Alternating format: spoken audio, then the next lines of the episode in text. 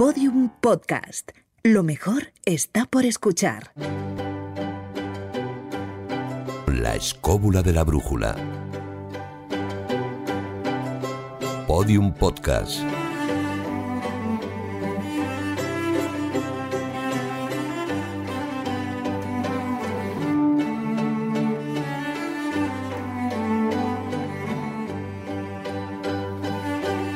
Marcos Carrasco, ¿cómo estás? Muy bien, acabo de coger mi moto que la acabo de bautizar. ¿Sabes cómo se llama? ¿Cómo? Gervasia. ¿Gervasia y eso? Porque es, vamos, es como llamaba mi padre a mi madre. Iban como una moto. Hola David Sentinella, ¿cómo estás?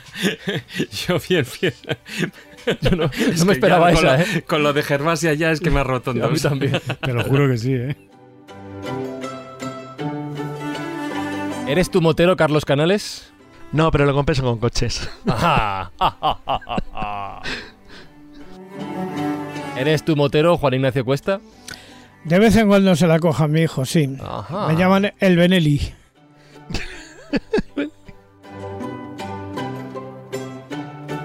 ¿Y a ti cómo te llaman? Jesús Callejo, ya eres el único que me falta. No soy motero, pero si tuviera una moto me ha dado una idea con lo de Gervasio o Gervasia.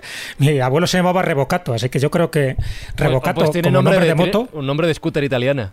¿qué te parece? la Revocato, Revo, además suena como a plato italiano Claro. también. Pues así se llamaba mi abuelo.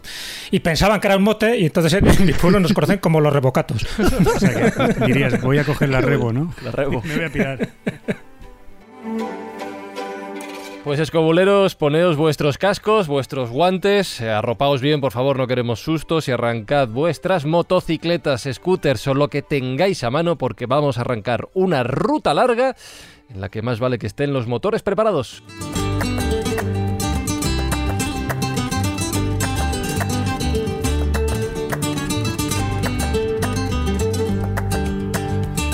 Y estará algún escobulero pensando, pero si vais a hablar hoy de, de exploradores, ¿por qué narices tanta referencia a las motos? Bueno, pues porque nuestro invitado de hoy es motero.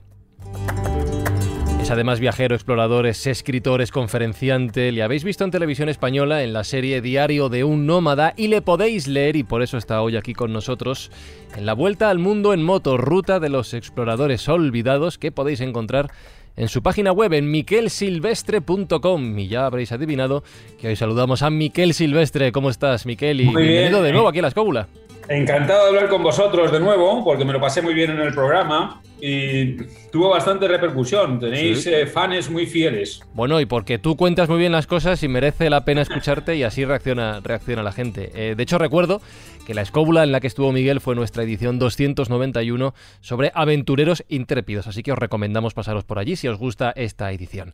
En el libro que he mencionado, para sentar las bases de lo que vamos a contar hoy y esa relación entre la moto y el tema del programa, en este libro tú relatas una vuelta al mundo que diste entre los años 2011-2012. Así que para arrancar este viaje, por favor, dibújanos brevemente el mapa del recorrido que hiciste para que los escobuleros lo tengan situado.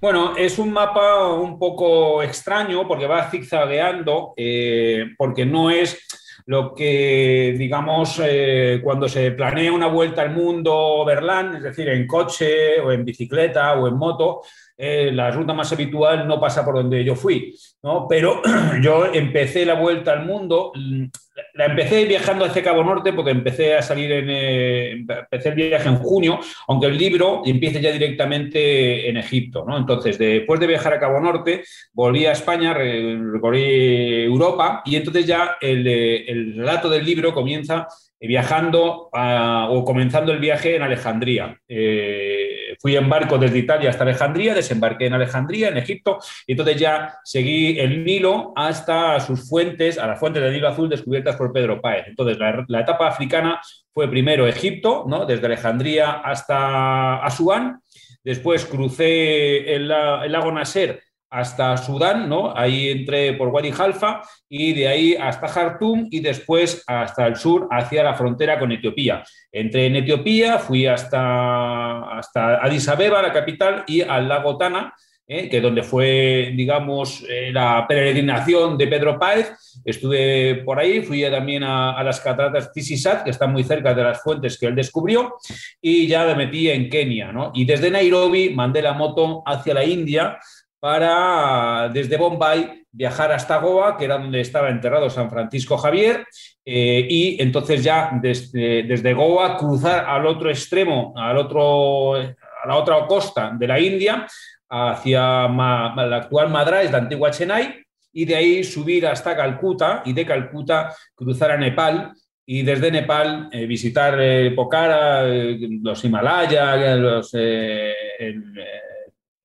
vamos, la Napurna y desde ahí, como Myanmar estaba cerrado, la moto por avión hasta Bangkok.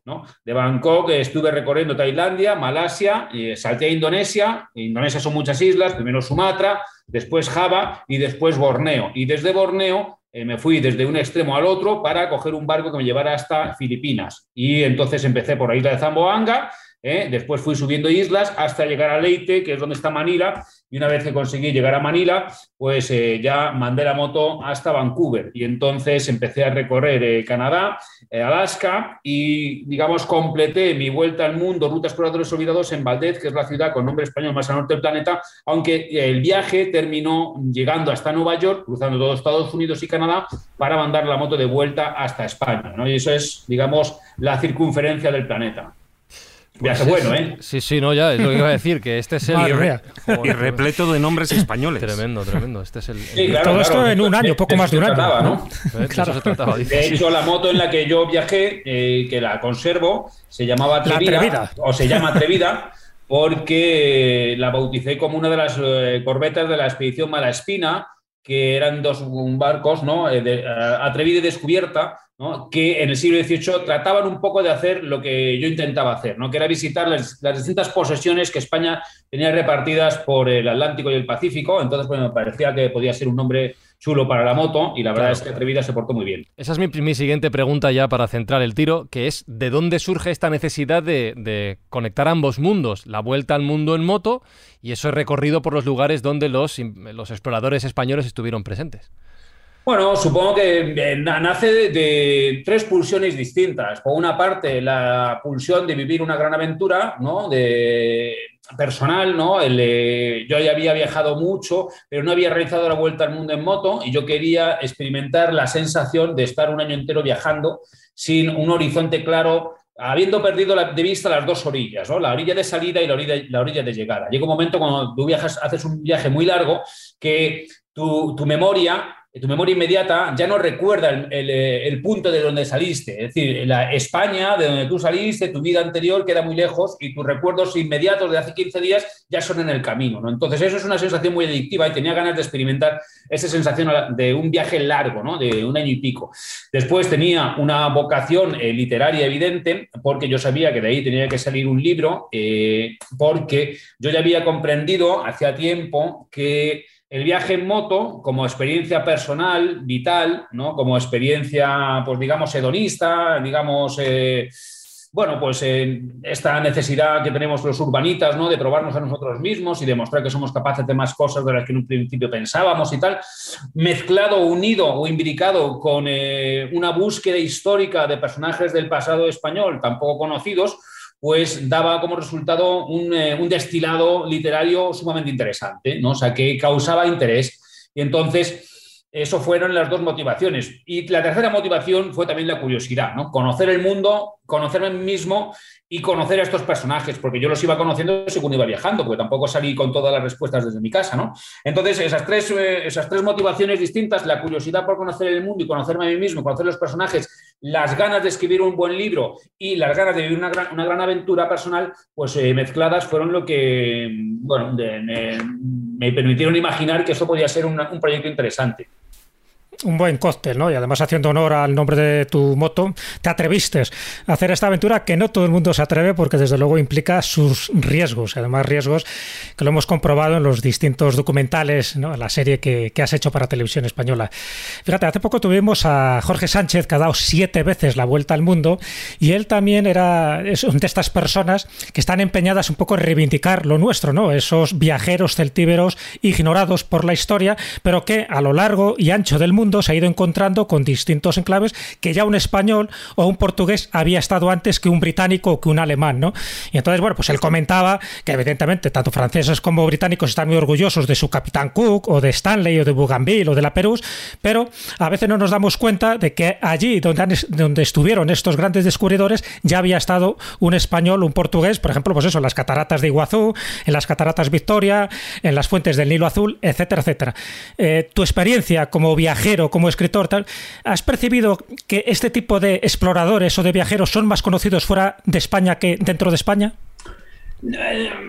No necesariamente. O sea, Pedro Páez, por ejemplo, por ponernos en el, caso paradigmático de un explorador español que tuvo su descubrimiento usurpado por un anglosajón, como fue James Bruce, ¿no? que casi un siglo, bueno, un siglo y medio después se atribuyó el descubrimiento de las fuentes del Nilo Azul, quizás o no creo que por malicia, sino quizás por desconocimiento de que Pedro Páez realmente fuera el primer europeo en ver las fuentes del Nilo Azul, eh, porque su texto estaba escrito en portugués, ya que había formado parte de la misión eh, portuguesa, lo cual hizo que mucha gente lo considerase portugués y no español. Pues eh, su libro Historia de Etiopía, donde hace referencia a este suceso histórico, pues a, a, James Bruce se le atribuyó el mérito y la bibliografía posterior y no a Pedro Páez, ¿no? Pedro Páez sí que era conocido como un misionero que había estado por allí, pero no como un descubridor ni un, gran explorador. Eh, pero también es cierto que cuando vas a Etiopía, pues allí no hay nada que le recuerde, ¿no? O sea, yo fui con la moto en uno de los episodios más complicados y más, en fin, más dificultosos, que fue llegar hasta el Palacio Catedral que él había diseñado a orillas del, lago Tana, que es, donde se supone que está enterrado, eh, porque tampoco hay una constancia, pero donde se supone que está enterrado. Eh, yo llegué allí y el camino estaba completamente destruido, el templo estaba en ruinas porque los, los campesinos de la zona utilizan las piedras para construir sus casas y allí no había nada que le recordase, ¿no? Y, lo cierto es que casi todos los grandes edificios históricos de Etiopía están declarados Patrimonio de la Humanidad por la UNESCO, están protegidos por la UNESCO, se cobra entrada por ir a verlos, como en el caso de los castillos o los palacios de Gondar, ¿no? la capital imperial, pero allí de Pedro Páez no hay ni memoria, ¿no? Sin embargo, cuando vas al lago Victoria, pues evidentemente sí que hay una gran placa en honor a Speke como descubridor de las fuentes del hilo blanco, en honor al Imperio Británico. Eh, bueno, pues eh, así son las cosas, ¿no? Eh, no es que yo creo que se le conozca mejor fuera, es que yo creo que no se les conoce ni fuera ni dentro, ¿no? Es, por ejemplo, también el caso de, Francisco de la Bodega y Cuadra, cuyo rastro estuve siguiendo en, Canadá, ¿no? Francisco de la Bodega y Cuadra, cuando la isla de Vancouver, que no hay que confundir Vancouver, la ciudad, con la isla de Vancouver, ¿no? Está, está enfrente, pero no es lo mismo, ¿no? Pues la isla de Vancouver, que era originalmente la isla de Nootka, eh, Francisco de la Bodega y Cuadra fue allí para resolver un conflicto diplomático con Inglaterra porque los ingleses habían tomado posesión de la isla cuando no deberían haberlo hecho y entonces Francisco de la Bodega y Cuadra fue allí a entrevistarse con George Vancouver, que era el capitán inglés que estaba allí, eh, para resolver este conflicto. Y entonces llegaron a un acuerdo que evitó una guerra eh, entre España e Inglaterra y uno de los, uno de los compromisos era, primero, desalojar la India, la isla, y después llamarla Isla de Vancouver y Cuadra. La isla se ha quedado como isla de Vancouver y punto, ¿no? O sea, y allí tampoco es que haya nada que te recuerde especialmente a, Francisco de la Bodega Cuadra, ni, ni, puesto por nosotros ni puesto por ellos, ¿no? Y, no es solamente el único paso de los españoles por allí, porque allí hay la isla Galiano, que está nombrada en, honor de Dionisio Alcalá Galiano. Tienes que ir a la Wikipedia para enterarte de quién coño es Dionisio Alcalá Galiano, porque allí no hay nada que lo recuerde. Entonces, eh, bueno, yo creo que es que no se, no se les conoce ni aquí ni fuera. Quizás en Estados Unidos, aunque no es eh, objeto de este libro, porque mi recorrido por Estados Unidos se ha descrito en otros documentales, eh, en Estados Unidos quizás sí que hay un mayor recuerdo por los españoles o por el pasado español, allí donde lo, donde lo hubo, por la reivindicación en general del pasado europeo, mm, como necesitan ancestros, necesitan un sustrato cultural al cual agarrarse los norteamericanos, pues en Nuevo México, en Arizona, en Texas, pues allí sí que hay eh, mayor recuerdo y está un poquito más cuidado el pasado español eh, que en otros sitios. A ver, voy ordenando eh, las motos. Primero, sales tú, Juan Ignacio. No, que me refería al caso de Pedro Páez Jaramillo, que efectivamente eh, a él no, vamos, no queda ningún monumento suyo, digamos, en donde murió, pero sí sabemos dónde nació. Nació en Olmeda de la Cebolla, que hoy día ha cambiado su nombre por Olmeda de las Fuentes. Que suena mejor. que es un pueblo de Tiene Madrid en honor a que ha descubierto, a, a que había descubierto las fuentes del Río Azul. Pero O sea, mira, pero es un sí- bonito detalle, sí. del Nilo Azul. Aquí sí que sabemos exactamente quién era Pie- mm, Pedro Páez Ja- Jaramillo. De hecho, cuando estuvimos haciendo el programa en el Castillo de Le- Belmonte, había una, una cartela de Pedro Páez Jaramillo en una de las calles. Pero te voy a decir una cosa, Juan Ignacio, eh, que creo que es sí. por donde iba Miquel. Lo sabes tú, que sabes mucho. Pero la gran mayoría de la población, No, la entre la cual me no incluyo sin ningún problema, hasta que no le hablan de Pedro Páez, ni idea de quién es Pedro Páez. Además, el periplo de él intentando casar a una hija de un rey etíope con Felipe II, ese se conoce poco. Lo que pasa es que aquello era imposible, evidentemente, ¿no?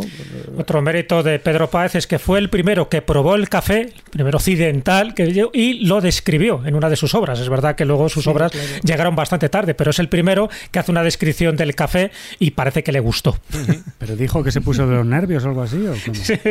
Estaba como, como una moto. Carlos, No, quería comentar que, bueno, el, caso, hay un pequeño detalle que a veces también se nos olvida que también sería un poco injusto, y es que en, en gran parte una de las desgracias de, de la tradición de la memoria española es que fuimos los primeros con los portugueses. Ha pasado demasiado tiempo. Es decir, hay medio milenio prácticamente desde la distancia de algunos exploradores españoles, en tanto que los ingleses o franceses son muy recientes, están muy cercanos. El segundo problema que es, por ejemplo, en el caso de Etiopía es muy claro. eh, Etiopía fue de las poquísimas naciones que se escapó, bueno, la única prácticamente que se escapó al colonialismo europeo. Para ellos la reivindicación de los europeos, una nación cristiana antigua, probablemente con Georgia, la nación cristiana más antigua del mundo, no significa en sí mismo gran cosa. Es verdad que a nivel institucional, no popular, que no tienen ni idea, sí recuerdan, por ejemplo, al hijo de Vasco de Gama, que les defiende de la invasión sudanesa y que es uno de los héroes, entre comillas, extranjeros nacionales. Pero de Páez, por ejemplo, nadie se acuerda. En cambio, los ingleses, eh, que son sus ex colonias, ahí tienen bien colocada la placa, por la Commonwealth bien clavada, para que no se le olvide a nadie. Hay una anécdota muy graciosa. Hawái, hay, una, un panel que te pone claramente las islas Hawái fueron descubiertas por los españoles cuando buscaban el tornaviaje de vuelta desde Filipinas hasta México y te pone la fecha, por quién tal. Y luego pone debajo, una línea abajo. Las Hawái fueron descubiertas por James Cook. ¿Y si lo de arriba? es increíble. Ellos mismos anulan lo que acaban de decir. Bueno, es muy curioso. Y luego encima ha citado a Valdez. Bueno, yo tengo un libro prácticamente terminado sobre España en Alaska, se llama Velas en la Niebla, que es una continuación de Banderas Lejanas sobre la última frontera española, que realmente como está rivalizando con otro proyecto sobre la frontera entre España y Estados Unidos durante 30 años, pues no sé qué saldrá primero, pero es muy curioso porque si, por ejemplo, yo a saber que partidas para allá, hay un tipo en la Universidad de Anchorage que se llama Tejerina, es de origen mexicano.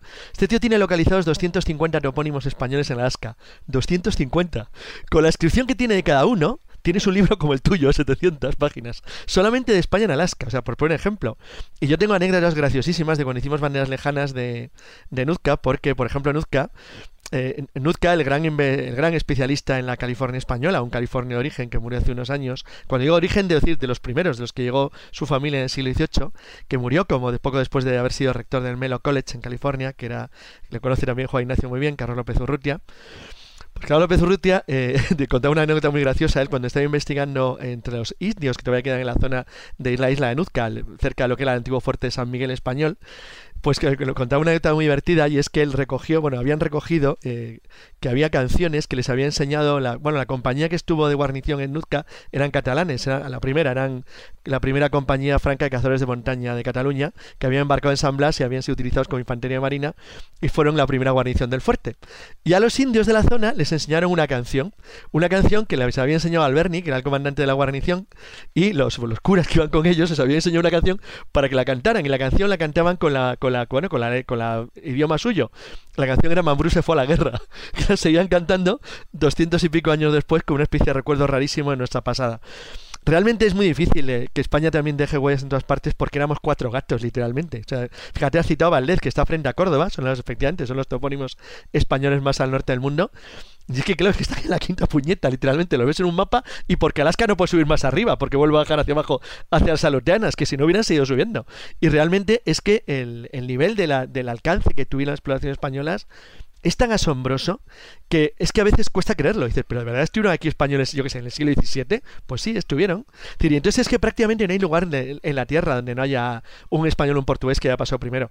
Entonces eso también reconozco que no es que se no se recuerde aquí, es que no se recuerde en ninguna parte, entre otras cosas porque hace falta un memoyuño y un empollo notable para poder saber muchas veces quién era. Es decir, como ha dicho muy bien nuestro invitado, pues es que es cierto, si a veces yo mismo de libros que escribo tengo a veces que ir a, eso, a Wikipedia y decir, pues este tío quién era exactamente. Pero ¿cómo? Pero Carlos, no, eso no me lo puedo creer. es que es asombroso. Es, tú la Wikipedia. yo pensaba que la Wikipedia te consultaba a ti. Bueno, hay cosas que sí. pero, pero, realmente es cierto. No, es, pero es verdad que hay cosas que son tan asombrosas que los. Como hablamos el otro día de los poetas, ¿os acordáis lo que decía Miguel Salas? que hubo una época que en España hasta los poetas de segunda y tercera eran, grandes poetas. Pues es que es lo mismo, es decir, una época hasta los exploradores españoles de cuarta eran de lo mejor de la historia de la humanidad. Entonces, claro, es que te encuentras tipos que nadie sabe quiénes son, que hacían gestas asombrosas. Y si, ¿por qué no los conoce nadie? Joder, porque había un tal Cortés en México, porque había un tipo como, como, como Alcano dando la vuelta al mundo. Pero que si no hubiera sido por eso, realmente tienes una lista prácticamente infinita de personas. A ver, sigue queriendo gente hablar, Marcos. Ah, que me ha encantado la, la anécdota que ha contado Miquel de, Francisco de la Bodega y Cuadra es que, mm, bueno, eh, se sabía, se sabía muy bien que tan George eh, Vancouver y, y, Cuadra se llevaban fenomenal, intentaban llegar a un acuerdo, incluso ahorraron muchos eh, trejemanejes entre ambos países, incluso pues llegar a, a las manos, ¿no? Como se suele decir. Pero es que precisamente esa transición entre la isla de Cuadra y Vancouver, quien se encarga de dejar solamente Isla de Vancouver son precisamente los cartógrafos británicos, que ha pasado muchas veces, y pongo el ejemplo de las tierras de Américo, cuando eran tierras descubiertas por Colón, y eso lo hicieron los alemanes. Pero precisamente liando esto, toda esta pelota, resulta que, bueno, vamos a ningunear a quien realmente pues, ha estado por allí y tal, y vamos a pisar su nombre y ya está. Y se le debe ni más ni menos que a los cartógrafos británicos quitar a Cuadra de ese, de ese nombre. Y ahora es Isla de Vancouver. Bueno, yo no sé si eh, vamos a seguir un, la misma ruta que, que hizo con, con, la moto o es que estamos dando saltos. Sí, vamos, a saltar, vamos a saltar. Sí, sí, sí, sí, pero yo ahora voy a cambiar de rumbo, sí. No, es que Sí, luego lo vamos a tocar. Lo que pasa es que fíjate, cuando ya estáis hablando eh, de, la zona canadiense, em, o sea, a mí lo que me hace gracia es como cómo puede ser un descubridor que, eh, bueno, llega allí justo en el segundo viaje después de con Colón y eh, se despista del resto, pasa de las historias y él, vale, está muy bien el que me quieran hacer en una isla Boriken, que luego será Puerto Rico, pero a mí lo que me interesa es Bimini y que son las fuentes de la eterna juventud, ¿no? Y entonces persiguiendo esa eterna juventud es donde empieza a descubrir una serie de terrenos, ¿no? Y ese no es otro, evidentemente, que Juan Ponce de León. Entonces, me hace gracia porque si en ese caso Pedro Páez, eh, como además era misionero, pues él va mm, e, en su labor también va y descubre eh, ciertas zonas como eran las fuentes del, Nilo Blanco, pues en el Nilo Azul, perdón, en el, en el caso de Ponce de León, pues mira, termina descubriendo entre otras cosas, bueno, pues ya no solo Bimini, sino que además eh, la Florida, ¿no? que todos conocemos. Voy a hacer una, una cosa, perdonadme. Como bien decía David, estamos pegando muchos saltos y ya que hemos arrancado por África y nos ha contado Miquel que desde África bajó hasta la costa y llevó la moto hacia la India, ¿qué os parece si seguimos un poquito el recorrido de su viaje?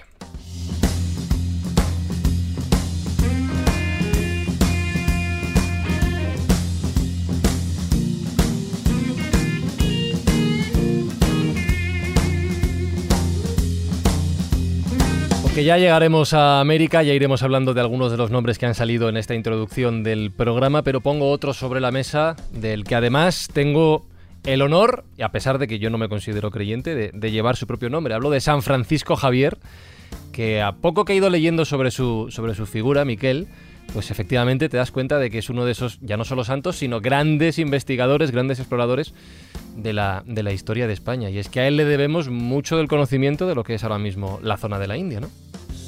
Bueno, de lo que es la zona de la India y lo que es toda la zona del el extremo, o sea, de, Asia, o sea, de Japón, eh, de China, o sea, el Francisco Javier de Jasso, que no se le puede considerar propiamente español porque cuando él era navarro, y en aquella época no, él nació no como español, sino como navarro, porque además su familia, que mm, es, o sea, es curioso porque él se enrola en la Compañía de Jesús que funda Ignacio de Loyola, que había sido capitán a las órdenes del rey combatiendo contra los navarros para incorporarlo a la corona de Castilla, ¿no? O sea, es, digamos que son dos enemigos que, o por lo menos Francisco Javier no, porque él no fue combatiente, pero eh, Ignacio Loyola sí, ¿no? Cuando, y cuando están en París, allí deciden, eh, digamos, aunar fuerzas y convertirse en la vanguardia de los soldados de Cristo, ¿no? entonces, lo que es relevante es que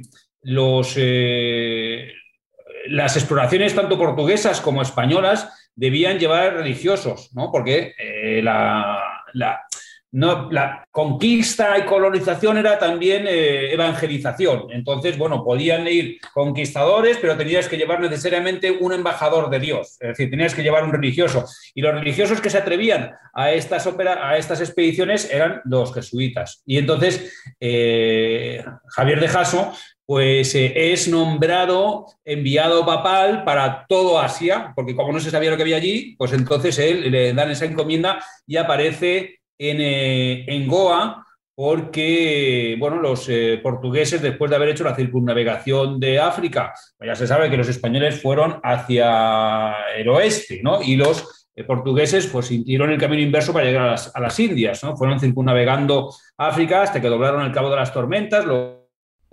rebautizado como Cabo de Buena Esperanza, yo creo que la primera gran operación de marketing turístico de la historia, y, llegan a, a, la India, ¿no? Eh, Vasco de Gama. Y entonces, ahí pues es donde aparece Francisco Javier y lo que él intenta es no centrarse en Goa, sino sobre todo ir a evangelizar China. ¿eh? Primero Japón, ¿eh? y allí realiza una expedición de estas a pie fantásticas en las que consigue bastantes creyentes, pero bueno, él comprende rápido que el poder allí lo tienen no el emperador, ¿no? sino los monjes budistas, y entonces tiene una resistencia grande por parte del, clero local y entonces es cuando decide eh, la colonización y evangelización de China y muere en una isla y entonces ahí lo consiguen repatriar a Goa y su cuerpo que está incorrupto, es eh, depositado en un eh, sarcófago, en una urna, allí en la, en la Catedral de Goa y se enseña regularmente a los fieles. A mí más que la peripecia de Francisco Javier, ¿no? lo que me interesaba era conocer un poco la realidad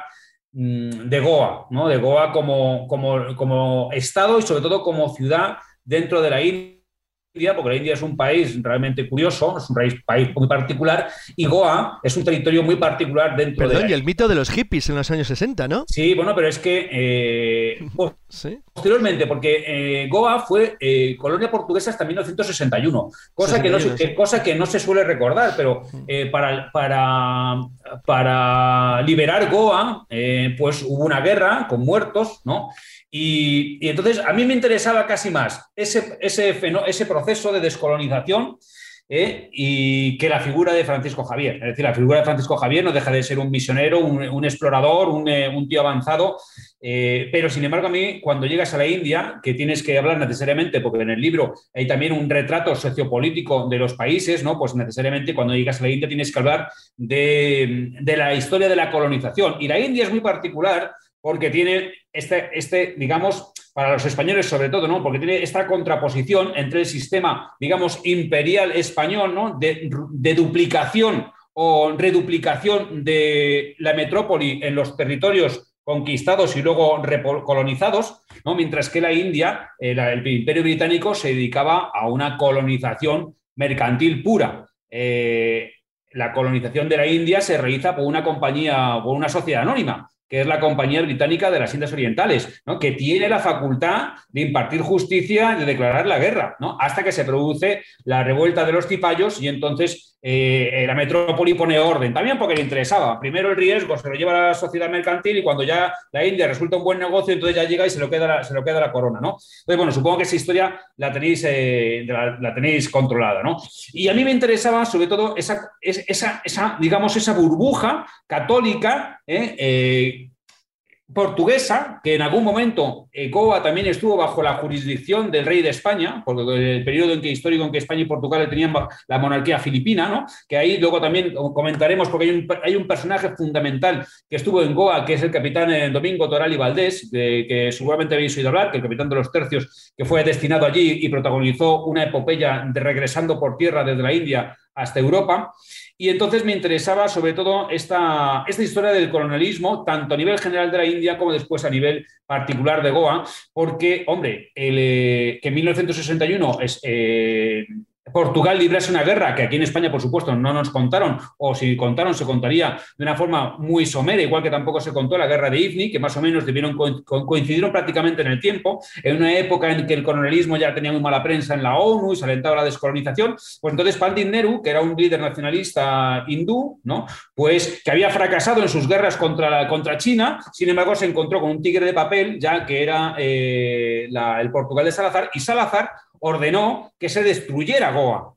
Pero el gobernador portugués de Goa se negó a la destrucción de la ciudad vieja y entonces fue eh, sometido a consejo de guerra en, cuando regresó a Portugal y sin embargo años después pudo regresar a Goa y fue recibido como un héroe. Bueno, no sé, perdón, no sé si sabrás que existe una película sobre, sobre las maravillas que hizo Salazar en su momento y cómo masacró totalmente al pueblo, incluso al pueblo de Portugal, que, que él era totalmente disidente. Pero volviendo a San Francisco Javier, eh, los restos que nos quedan de aquella época es el Colegio Javeriano de Pozuelo. En el Colegio Javeriano de Pozuelo hay un museo donde viene todo lo que se trajeron de la India, todo lo que se trajeron de Japón y todos los que eh, todos los que los javerianos que fueron allí a evangelizar todas aquellas eh, tierras fueron trayendo de por allí, cosas extrañísimas y tal, pues propios de una cultura tan remota como aquella. Ah, pero claro, cuando los portugueses y los españoles dieron la vuelta al mundo, es que se empezaron a conocer un montón de tierras que de momento se conocían como Cata y, punto. Yo quería comentar una cosilla sobre lo que ha comentado, sobre lo que has comentado de la guerra de la India. Cuando el 61 invaden Goa, Damao y Diu, es decir, las tres, las tres, los tres enclaves portugueses que había en la India, es curioso porque hace poco lo estuve mirando y precisamente cogí el ABC, es decir, la documentación que saqué era del ABC de la época, y eh, hubo una cosa que me llamó mucha atención, salían las noticias, claro, de la, de la, esta, la microguerrita, de la breve invasión india eh, de, de, de los territorios portugueses, y lo que más me llamó la atención es que siendo el ABC y siendo el gobierno de, Franco moderadamente similar o bastante similar al régimen de Salazar, dos regímenes más o menos aislados en Europa, de corte más o menos eh, conservador o fascista, como se lo quiera llamar, aislados eh, prácticamente del resto de, las naciones europeas, aunque Portugal estuviera en la OTAN, me llamó mucho la atención la frialdad con la que la prensa española eh, tocaba el tema, es decir, de una manera muy fría, muy iba a decir, casi casi hasta imparcial. Me llamó muchísimo la atención la, frialdad. En vez de hacer una especie como, yo que sé, alguna, algún comentario pro portugués o lusitano de hermandad ibérica, no. Era una noticia bastante fría, bastante objetiva y bastante, bastante neutral, lo cual realmente me sorprendió muchísimo. Y luego, también, y es verdad, y conviene señalarlo, porque me imagino que en la sociedad actual es algo muy poco conocido. La, increíble terquedad y cabezonería portuguesa en no solo negarse a la descolonización, que era un proceso inevitable en la India, sino incluso llegar eso al tema de un enfrentamiento armado por no ceder en absoluto ante un país como la India, que obviamente era infinitamente superior en recursos y en medios. La verdad es que es una historia muy poco conocida. Y luego, siempre me ha llamado la atención lo que te comenté al principio, de cómo en los años siguientes se convierte un... Ah, porque hay un detalle muy curioso que está dando vueltas de una manera u otra inevitablemente, que es que donde españoles y portugueses Iván, y tú lo has citado antes, siempre había un intento de conversión de la población local. Goa sigue siendo católica, lo cual no deja de ser sorprendente. Es decir, obviamente hay protestantes en la India, pues sí, es posible que alguno, uno de cada 100, 10 millones. En cambio, el, nivel y el objetivo de los portugueses en el pequeño territorio que tenían fue la conversión, exactamente igual que hubieran hecho los españoles. Me, como hicieron en Filipinas. Me gustaría comentar algunas cosas porque me parecen interesantes. Cuando yo estuve en Goa, primero, eh, la India es un régimen eminentemente nacionalista. Es como un poco como ocurre, como ocurre con Irlanda, ¿no? Y la República de Irlanda, todos los partidos son, eh, de izquierdas o derechas, pero el hecho fundamental, digamos, su sustrato ideológico principal es el nacionalismo. Están construidos sobre el nacionalismo y el enfrentamiento con el, Reino Unido. La India, eh, todos los partidos de uno u otro signo son eminentemente nacionalistas y su, digamos, su ser se encuentra en el nacionalismo militante. Entonces, ha habido varios procesos que también se nos han ocultado, no se nos han contado. Por una parte, eh, los, indios digamos, británicos, aquellos que, su, hijos de funcionarios o mestizos, que su idioma principal era el británico, fueron completamente soslayados, orillados y marginados en la Nueva India. ¿no? El que no era indio bueno, el que no era indio étnico, el que no era indio cultural, eh, era un mal indio. ¿no? Eso por un lado, ¿no? cosa que yo conocí de primera mano cuando estuve allí. Eh, después, en el enclave de Goa, que hay mucho católico, se ha producido una hinduización forzada trayendo población eh, hindú, hinduista, ¿no? para, eh, digamos, mezclar la población, aunque siga habiendo mucho catolicismo, y desde luego era, era, era conmovedor, eh, llamativo, emocionante asistir a una ceremonia religiosa en, una de las iglesias, que hay dos iglesias, bueno, hay muchas iglesias absolutamente maravillosas en Goa, pero las principales son Se Catedral, ¿no? ahora no, recuerdo cómo se llama, pero una es la catedral y otra es la iglesia principal que tienen allí, ¿no? Entonces, estas iglesias eh, que están perfectamente conservadas y son maravillosas, ¿no? Porque están, son menos eh, la catedral, que es con ladrillo de color rojizo, las demás son eh, de un blanco colorial, encaladas, ¿no? Muy bonitas, ¿no? Bueno, pues la Basílica del Buen Jesús, puede ser, Basílica del Buen Jesús. Fui a visitar las iglesias y entonces me, entrevisté con el conservador de las iglesias, porque yo quería meter la moda dentro, en fin, quería hacer estas cosas. Y entonces tuve una entrevista con él, que está retratado en el libro, y me llamó mucho la atención porque, claro, yo eh, le pregunté las iglesias a quién pertenecen y me dijo, las iglesias pertenecen al gobierno indio, al Estado indio. Es decir, no es como en otros países donde la propiedad de las iglesias pertenece al Vaticano. Entonces, y entonces yo le dije, pero esto están consagradas. Y me dijo, sí, la propiedad es del Estado indio, ¿eh? pero nosotros dejamos que celebren eh, sus ritos. Pero no, no son propiedad, no son como embajadas, no, son, no es como aquí en España, que la propiedad de, las iglesias es de la Iglesia católica. No, allí pertenecen al Estado indio.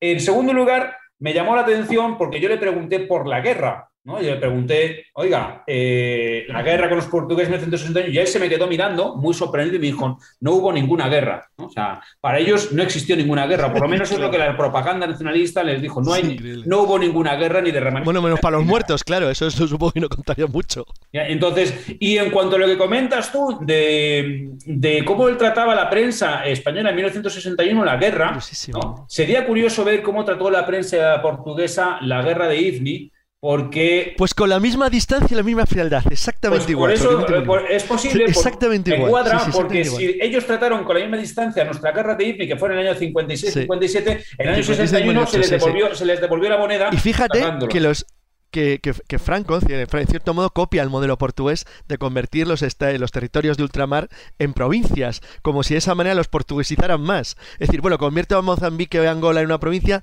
y de esa manera no se va a separar. Bueno, sigue siendo lo que son. Es tú no puedes cambiar la naturaleza de los lugares que tienes por voluntad y decreto. Pero claro, es que a veces la gente se olvida que el Sáhara español era una provincia. No, no, era una provincia. Que Cádiz y, era una provincia. Exacto, eran exactamente iguales que cualquier ciudad, que cualquier provincia metropolitana. Y sin embargo, las dejamos abandonados. Y se, bueno, realmente eso es un detalle interesante. ¿eh? Daría para todo un programa, ¿eh? Eh, antes de, salir de. Bueno, y me gustaría, me gustaría simplemente apuntaros otro detalle más antes de saltar a otro continente, que es la figura, aunque de Capital Domingo Toral y Valdés. Ah, eso iba, que lo habías dejado antes. Ajá, un tipo muy curioso, un asturiano, muy interesante. Sí, sí, porque. Digamos, eh, hay, un hay digamos, un subgénero dentro de nuestra literatura que es las autobiografías de soldados del siglo de oro, ¿no? Tenemos al capitán Alonso de Contreras, tenemos a eh, Catalina de Arauso, la monja Alférez, tenemos a Duque de Estrada, tenemos a Miguel de Castro, pero eh, tenemos también a Bernaldia del Castillo con la crónica verdadera de la conquista de la Nueva España, pero después está el capitán Domingo Toral y Valdés. Este tipo, mm, que yo lo descubrí y me pareció absolutamente fabuloso, recomiendo a todos los oyentes de la escóbula que se lo busquen. La biografía, la relación está, está publicada, me creo que ahora por Miraguano, tiene unos textos muy buenos eh, y realmente es un librito muy cortito, pero es, es, realmente asombroso. Y al que viene aquí al caso es que este personaje, además de no tener, mm, eh, vamos, de tener cero fanfarronería, de ficcionar nada y de ser absolutamente prolijo y, de, vamos a ver, sincero en su relato, no como otros que se imputaban, se atribuían una serie de glorias guerreras, él no lo hace, pero él lo que cuenta es una historia que yo creo que vale la pena reseñar, porque por un, por un lado estuvo en, estuvo en Kenia, que es uno de los países donde yo estuve, y estuvo intentando eh, reconquistar Mombasa, que es un puerto portugués que había sido conquistado por los eh, locales, y él ya se da cuenta desde el principio que esa campaña está mal planteada, que los portugueses, como dice él, son gente poco esforzada ¿eh? y, sobre todo poco disciplinada y que eso no va a salir bien. y, y, ya se ve como la campaña sale, sale mal. De hecho, hay una anécdota que lo intentan nombrar jefe, ¿no? porque se quedan sin jefe momentáneamente porque que es herido el general, y él dice que no quiere hacerse cargo del mando porque sabe que le quieren eh, nombrar jefe para imputarle las culpas de la, de la campaña. Y cuando regresan a Goa, porque él estaba de asesor del, del virrey portugués de Goa, pero en ese momento España y Portugal son una misma monarquía, pues eh, se enemista con el virrey porque lo quieren encerrar, le quieren imputar el fracaso de la expedición y entonces decide fugarse. Y ahí es donde ya el relato es absolutamente maravilloso porque desde la India intenta regresar hasta España, no por mar, porque no tiene el permiso del virrey para embarcar, sino regresa eh, cruzando en un viaje, la ruta de Alejandro Magno la inversa, es decir, cruza desde, desde Goa hasta el norte de la India, entra en Pakistán, de Pakistán a Irán y de, Irán en Turquía, eh, bueno, en Irak, Turquía y luego en Siria y embarca hacia Europa, en Alepo, donde es auxiliado por un eh, judío sefardí que había vivido en Madrid. ¿no?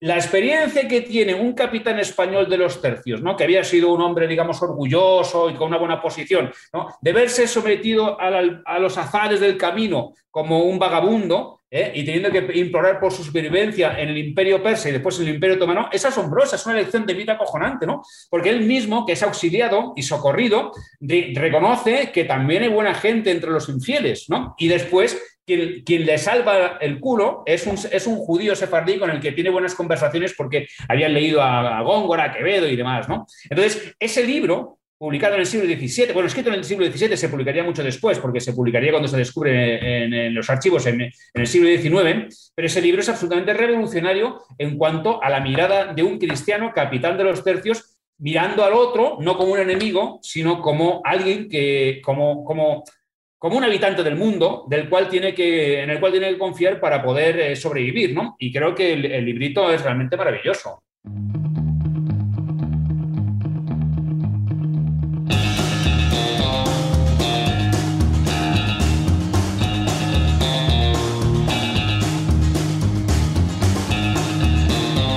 Vamos a seguir adelante con tu viaje, Miquel. Mm, hay, una cosa en el recorrido que quiero que nos expliques a todos, porque yo entiendo, vale, tú coges la moto, bajas desde Europa hacia África, en África embarcas hasta la India, y anda que no tienes continente para tirar por, la por, Asia, más allá de la India, que decides ir de isla en isla por Filipinas e Indonesia. Tú vas con la moto, qué, complicado, ¿no? Qué difícil. ¿Por qué, ¿Por qué decides esto?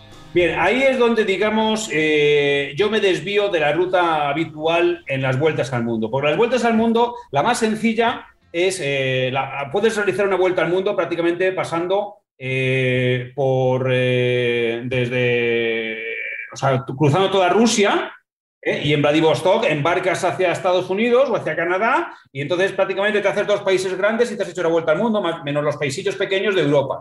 Esa es la vuelta al mundo más sencilla, eh, pero tienes que hacerla en verano o tienes que hacerla antes de que llegue el invierno porque si no, en Siberia lo puedes pasar mal. Otra de las vueltas al mundo más, un poquito más complicadas es siguiendo esta, es más o menos esta ruta que puedes hacer unas variaciones metiéndote por Turquía, entrando por Irán, eh, llegando a Pakistán, metiéndote en la India. Entonces, esa, ruta que tendrías que hacer lo mismo que yo, que es embarcando la moto en un avión en, en, Katmandú y llevarla hasta Bangkok, porque Myanmar tenía las fronteras cerradas. Entonces, ahí lo que se suele hacer es coges la moto, coges, bajas a, a Tailandia, bajas a Malasia y en Malasia embarcas hacia Sumatra y entonces vas haciendo las islas indonesias de eh, Sumatra, Java eh, y ya llegas hasta Timor-Leste y desde ahí embarcas hacia Australia, ¿no? que eso es la una ruta al mundo que incluye Australia. La mía era completamente distinta porque mi objetivo fundamental era llegar a Filipinas. Y yo no sabía cómo llegar a Filipinas en moto porque nadie que había llegado a Filipinas en moto, que yo había consultado en webs, en foros y tal, nadie lo había hecho porque pues, supongo que nadie se había perdido nada en Filipinas, ¿no? Es, un, es un sitio donde no tienes claro que después cómo seguir la vuelta al mundo, ¿no? Entonces, pero mi objetivo era llegar a Filipinas y yo no sabía cómo, cómo conseguirlo y esa fue, digamos, un poco de las, una de las partes más insensatas de mi proyecto, porque yo tenía fe, fe de carbonero, en que si llegaba a Borneo conseguiría el modo de llegar a, hasta Filipinas, ¿no? Entonces, eso me obligó a recorrer unas cuantas islas de Indonesia, que me parecieron, sobre todo Sumatra, eh, particularmente espectacular, y, y, Sumatra tiene una pequeña región que fue, estuvo en su día bajo soberanía no, ese, es en, Borneo. Hay una región en Borneo que es eh, Sabah, que estuvo un tiempo bajo soberanía española como consecuencia de la colonización de Filipinas y que se pierde en 1898 cuando se pierde Filipinas. Pero eh, a mí me, pareció, dentro de los países, porque yo después de haber estado en la India, que era un, absoluto caos, ¿no? basura, suciedad, degradación, o sea, es un país que es extremo para todo, ¿no? extremo para la belleza y extremo para lo horrible. ¿no? Entonces, la miseria por las calles, lo mal que conducen, en fin, es un país eh, complicado, ¿no?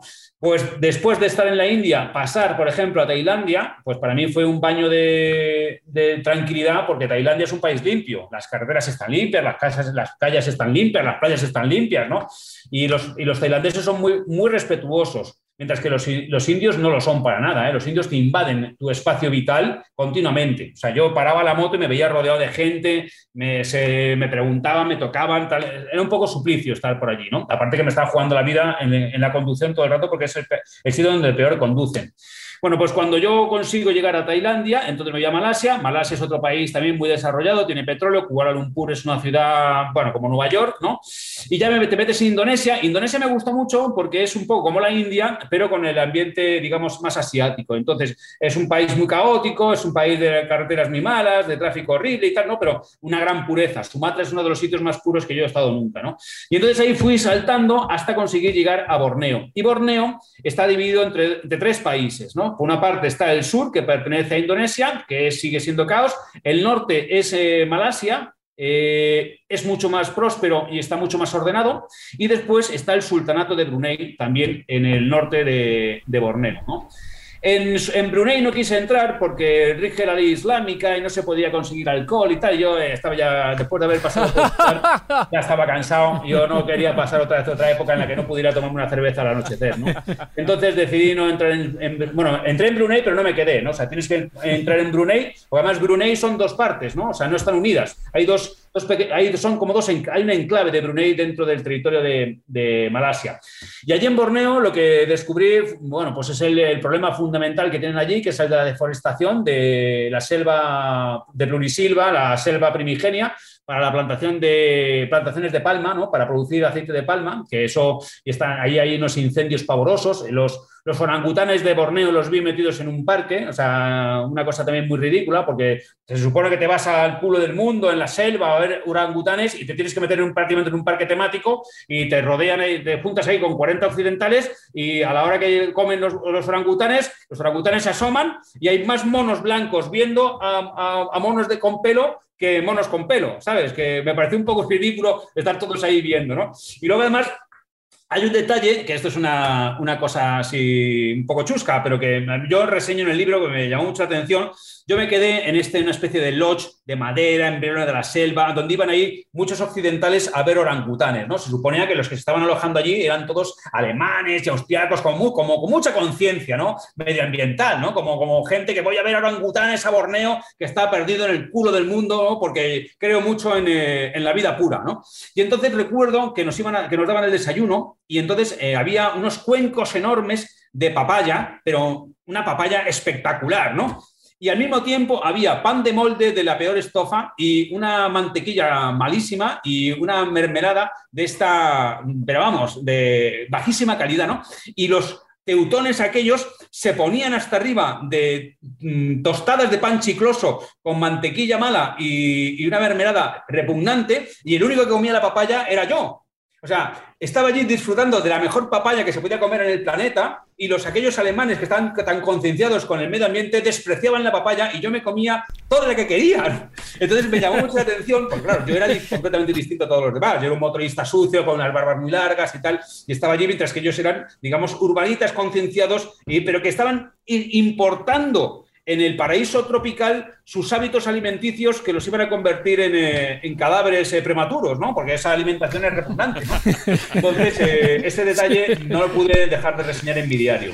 Pues que tener que ir hasta Borneo eso lo he visto yo en España, ¿eh? O sea, pues Sí, rechazar tomates de la huerta murciana y tal, y comer bazofia pura en los hoteles. Una papaya deliciosa, fresquísima, una Es lo mismo, es lo mismo. Ver, ver todo rodeado de tomates maravillosos de la huerta murciana y cosas fantásticas y ver a todos los guiris comiendo todo tipo de mierda, de fiambre, de york malísimo. Exactamente. Yo recuerdo- Lo mismo, lo mismo. Pero bueno, el caso es que yo. Mirar. Sí, ibas a decir algo. Eh, Sí, recuerdo, recuerdo la anécdota que me hizo mucha gracia en su día del periodista que supongo que conoces, a Carlos Herrera, ¿eh? Que decía, decía, y llego a un restaurante a desayunar y con el pan, en vez de darme aceite de oliva, me dan mantequilla, ese detritus, ese detritus asqueroso. Una cosa también que mencionas, Miquel, hablando de Borneo, antes de salir de Borneo, que queda reflejado en tu libro, porque cuentas muchas anécdotas, los baches inmensos que hay, que casi te cargas la moto, ¿no? Con los baches que hay en Borneo, las aguas termales que te das, ahí se te ve en una foto, ¿no? Dándote ese, ese baño relajante, ¿no? El descanso del guerrero, pero también sirve un poco en tu viaje para encontrarte con otros viajeros, otros también que están buscando, pues eso, aventuras, experiencias, y ahí te encuentras con Pau Petoner. Sí, ¿Nos puedes sí. contar esa, esa Bueno, experiencia que tuviste con eso- otro viajero? Eso fue curioso porque él no estaba buscando aventuras, estaba buscándose la vida, ¿no? Es un, eh, es un ingeniero eh, que yo había llegado a un pueblo de Borneo, o sea, pero un pueblo perdido, o sea, que no, sé ni, no recuerdo ni cómo se llama, y entonces llegué con la moto completamente llena de barro, todo sucio, tal, llegué a un, eh, a un hotel y entonces al, al hotel que mejor pinta vi, ¿no? Entonces estaba allí en la, en la recepción, ¿no? Pues negociando el precio de, de la habitación, ¿no? Y en ese momento entra un chaval joven, occidental, y entonces se dirige a mí en español. Pero no, muchas veces me han hablado pues en, eh, en español con, con acento, ¿no? O sea, con acentos locales, porque hayan eh, alemanes que hayan hablado, que hayan viajado por Sudamérica o sudamericano, no. Este hablaba con acento de español de España porque había visto la moto con la matrícula de fuera. Y entonces el tío había entrado allí flipando a ver qué coño se iba a encontrar, ¿no? Y entonces eh, me dijo, no, tal, yo es que soy español y tal. Y entonces le dije, ¿dónde me, me dice? Yo me quedo aquí porque me lo paga la empresa, pero hay otro hotel que está mejor y tal. Y entonces dije, bueno, pues vente, me voy al hotel ese que tú me recomiendas y allí nos vemos para cenar. Entonces vino, vino allí. Entonces Pau me contó su historia que me pareció pues muy ilustrativa del signo de los tiempos. Este es, inge- era un ingeniero de minas eh, que en España no conseguía trabajo, o sea, conseguía trabajos basura. Eh, estamos hablando esto del año 2011, pues estamos hablando a partir de 2008 se produce la crisis y en fin, ¿no? Y entonces eh, tuvo que salir de España y se fue a Australia. Y en Australia eh, encontró trabajo en una empresa australiana y lo mandaban fuera a otros países. Por ejemplo, lo tenían ahí como jefe de un proyecto en, eh, en, eh, en Borneo, ¿no? Y entonces me decía, a mí es que esta empresa no solamente me valora, sino que me paga bien, pero sobre todo me promocionan, quieren, me siento bien tratado, ¿no? Mientras que en mi país no puedo desarrollar mi trabajo, como lo que me ofrecen son salarios de miseria, ¿no? Entonces yo reseñé, y me lo, me lo decía sin, sin una queja, digamos, ideológica, ¿no? Me lo decía, pues es una conversación que tienes ahí con un chaval que te acabas de encontrar en la selva de Borneo, y entonces, pues hablando de España y de nuestras situaciones, ¿no? Pues eh, me pareció muy ilustrativo de cómo, pues, a veces los exploradores hemos tenido que salir fuera a buscarnos la vida porque nuestro propio país nos rechazaba o no nos premiaba, ¿no? Y entonces él me hablamos un poco del nepotismo, ¿no? De cómo muchas veces se produce el, autorreclutamiento en la cúspide, en, algunas sociedades, como puede ser la española, se coloca a los hijos de, se coloca a los amigos de, se coloca a los, a los sobrinos y luego a la gente que no tiene padrinos, pero que realmente valen, tienen que irse fuera. Pero en cuanto salen fuera y valen un poco y se esfuerzan, son premiados por, y claro, un país que no que no premia el esfuerzo ni el mérito, es imposible que se desarrolle, ¿no? Es, es imposible que prospere. Entonces, pues bueno, esa, fue, esa, es la historia de Pau Petoner. Bueno, así estamos en el 2021 y ya estamos como estamos. Oye, pero tú estuviste en Java también y me interesa tu opinión personal, Miquel, sobre la impresión que te dio el templo de Borobudur. Sé que tú también aprecias mucho este tipo de lugares sagrados, lugares mágicos, y cuando viste Borobudur también haces una reseña en tu libro, porque bueno, es algo impresionante y es algo totalmente diferente a los templos budistas que se ven en el resto del mundo. Sí, bueno, son, eh, no sé, todas las, eh, los, digamos, los edificios religiosos donde ha rezado mucha gente, donde ha orado mucha gente, todos guardan una carga eh, religiosa, una carga espiritual. Entonces, a mí todos esos me conmueven, sean de, la religión que sean. ¿no? Cuando consigues entrar en una mezquita, cuando consigues entrar en un templo católico o en cualquier clase de templo, incluso una cueva donde se, hayan celebrado allí, digamos, rituales religiosos, cuando de alguna forma el, espíritu de las personas impregna los, los objetos, las, las, paredes, y entonces pues eh, a mí esos sitios me, conmueven, ¿no? Porque yo además creo que las creencias religiosas, eh, las creencias religiosas son eh, importantes para mantener, digamos, la cohesión social. cuando a mí me preguntan si yo paso miedo viajando por ahí, si me he sentido agredido, atacado, en peligro, eh, normalmente, cuando uno viaja por, eh, en carretera y, se encuentra con los paisanos campesinos, eh, o sea, porque cuando viajas por carretera no, vas, no, vas no, no, estás en las ciudades, ¿no? Viajas de ciudad en ciudad, pero entre las ciudades hay muchísima distancia y todo eso es campo, esa gente campesina. Entonces, la gente campesina suele tener creencias religiosas muy acendradas, por ejemplo, en, en Etiopía, ese cristianismo ancestral, ¿no? Muy primitivo, muy rústico, ¿no? Pero ahí lo tienen, ¿no? Con las mujeres con la cruz tatuada, escarificada en la frente ¿no? Pero luego pasas a Sudán y te encuentras, eh, yo en Sudán me encontré muy cómodo, pero es un país islámico también de, de fue muy, muy, muy, profunda. Entonces, es, los códigos morales son muy estrictos, ¿no? En esas comunidades, eh, digamos, eh, rústicas, campesinas, rurales, agrarias. Entonces, una de las normas básicas que tienen es auxiliar al, viajero, ¿no? El Islam tiene esa norma básica de auxiliar al viajero, ¿no? El viajero es prácticamente un, un invitado de Dios, ¿no? Entonces, por supuesto que existen patologías y deformaciones, que también describo en el libro, ¿no? Pero, pero a mí las sociedades religiosas no me generan rechazo, al contrario. Lo que me genera rechazo es el fundamentalismo. El, fanatismo me genera rechazo, pero no las creencias religiosas de la gente, ¿no? En Burbudur o en, cualquier otro sitio, ¿no? Eh, hay, un, hay un detalle, por ejemplo, cuando yo entro en Egipto, que lo cuento, y es que yo empecé a ver gente que tenía como un callo aquí en la frente, ¿sabes? Un, eh, como un, como del, tamaño de una moneda de, de, 50 pesetas de las de antes, ¿no? Aquí, pum, ¿no? Y entonces yo pensaba, joder, ¿qué, qué, qué, tumor más raro tiene este tío, ¿no? Pero cuando empecé a ver ese tumor repetido en varias personas, dije, ¿esto qué coño es, no? Entonces me di cuenta que este es el callo del creyente. Cuando rezan sus cinco veces al día, ¡pum! ¡pum! Se dan con la cabeza en la, en la alfombra, ¿no? Y se frotan, y entonces les sale un callo. Y entonces, claro, eso no me pareció una muestra de religión, de, religiosidad, me pareció una muestra de fanatismo, porque al final es un signo externo. Quien más gordo tiene el callo, más pío se presenta.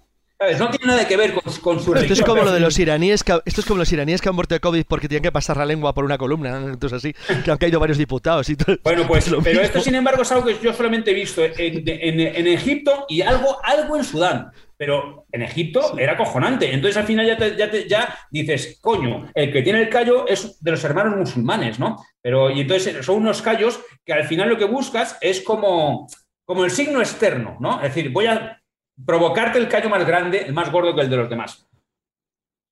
Bueno, eso ha sucedido prácticamente siempre a lo largo de la historia. No olvides que también en todo el mundo cristiano, no solo en Europa, sino en muchas otras partes del mundo, una de las marcas de clase era la de llevar, por ejemplo, los cilicios, las disciplinas y irlos exhibiendo de vez en cuando, ¿no? Muchos, muchos se los guardaban, pero otros pues, pues, pues, los exhibían. De alguna manera, pues, soy más creyente que tú. ¿Por qué? Dice, pues, porque yo todos los días me pego los látigos porque soy eh, el émulo del Ece ¿no? Ya sabes de qué te estoy hablando, ¿no? Entonces, claro, porque como Cristo lo había atizado en una columna, pues atizan ellos también, ¿no? Bueno, es que hay fanatismos para todo, ¿entiendes?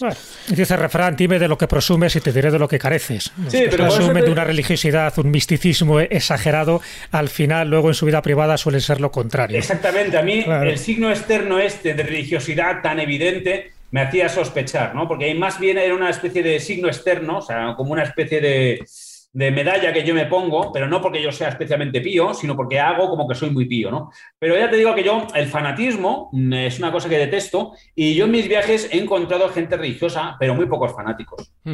Eh, nos has hablado antes, ya que estáis mencionando el tema de de la, religión, esa burbuja católica en la India, en Goa, nos has hablado de los restos de los testimonios de Pedro Páez en las fuentes del Nilo, pero en estas islas asiáticas...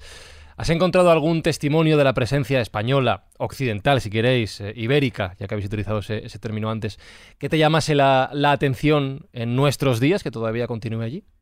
Eh, ¿Cómo? Perdona que no. Si, ha, si, has encontrado en estas islas de las que estamos hablando, tanto en Indonesia como en Filipinas, a día de hoy algún testimonio de la presencia de los españoles y los portugueses que todavía pervive no, y que te llaman no, la atención. Porque eh, lo que he encontrado es, eh, por ejemplo, en Indonesia queda algún rastro de la presencia colonial eh, holandesa, ¿no? En, Yakarta, Batavia, ahí tienen los restos del antiguo ayuntamiento y demás, ¿no? Pero no, el, el resto más, más evidente que puede quedar es la religión, pero yo, por ejemplo, que estuve en, en, Malasia, donde había habido alguna colonia portuguesa, me encontré con algún digamos, algún malayo católico, ¿no? Eh, y se produce un fenómeno que también se repetiría después en, Filipinas. Es decir, los católicos que deberían estar, digamos, orgullosos de sus ancestros o de las personas que le trajeron la religión, en la cual fanan, porque los, los, en Filipinas sí que me encontré fanatismo cristiano, ¿no? Pero sin embargo rechazan el pasado colonial. Es decir, los españoles y portugueses fueron malos, aunque yo soy católico, ¿no? Entonces es una cosa que también me llama la, me, me llama la atención, ¿no? Que encontrarme con, con, esto, es decir, encontrarme con gente con la fe católica del carbonero, ¿eh? pero al mismo tiempo que te dijeran, los que me trajeron esta fe, no te lo dicen así, ¿no? Pero tú estás viendo que te están diciendo eso, los que me trajeron esta fe en la cual yo creo fanáticamente eran malos. Entonces, eh, bueno, es una cosa que me, que, me llamó la atención. No lo juzgo, ¿no? simplemente lo, yo lo describo, eh, estos encuentros que tuve. Hombre, ahí en Manila, en Filipinas, y sobre todo si estás ahí en la zona de intramuros, donde está Fort Santiago, etcétera, etcétera, hombre, la presencia española sigue siendo muy notable. Sí, en Filipinas sí. En cuanto mucho, a las eh. iglesias y todo. Y no solo la presencia, sino eh, o, o la, la, herencia también sociocultural, que incluso en el Tágalo, etcétera, etcétera, sino también en, en la sociedad. O sea, yo muchas veces, y aquí en la escuela lo he comentado, eh, no sé si en, o fu dentro o fuera de micros, pero para ellos existen tres ciudadanos en el mundo. Están eh, los americanos, los españoles y el resto del mundo. ¿Me entiendes? Entonces, eh, allí es que, es, no sé, mi experiencia fue muy... Era notable, sí, es una especie, en, una mezcla entre amor y odio eh, el, que, el que nos tienen eh, por todos esos años, ¿no? Bueno, y eso que reconocen, ¿no? El mérito de los últimos de Filipinas. Bueno, no lo cuentas tan gracioso como Sere, David, pero. no, no, bueno. no, porque es que Sere. Sere a ver, yo, yo, yo, iba solo, yo iba solo y yo no llevaba ahí un, alguien que me seguía, ¿no? Pero, pero era diferente. Sí. De todas maneras, Miquel, hay una cosa que ha salido a lo largo de toda esta conversación que es curiosa y es también la, la referencia que hacemos al budismo. De alguna manera, tanto en la India como en Japón, como en, en, en otras zonas de, de Asia.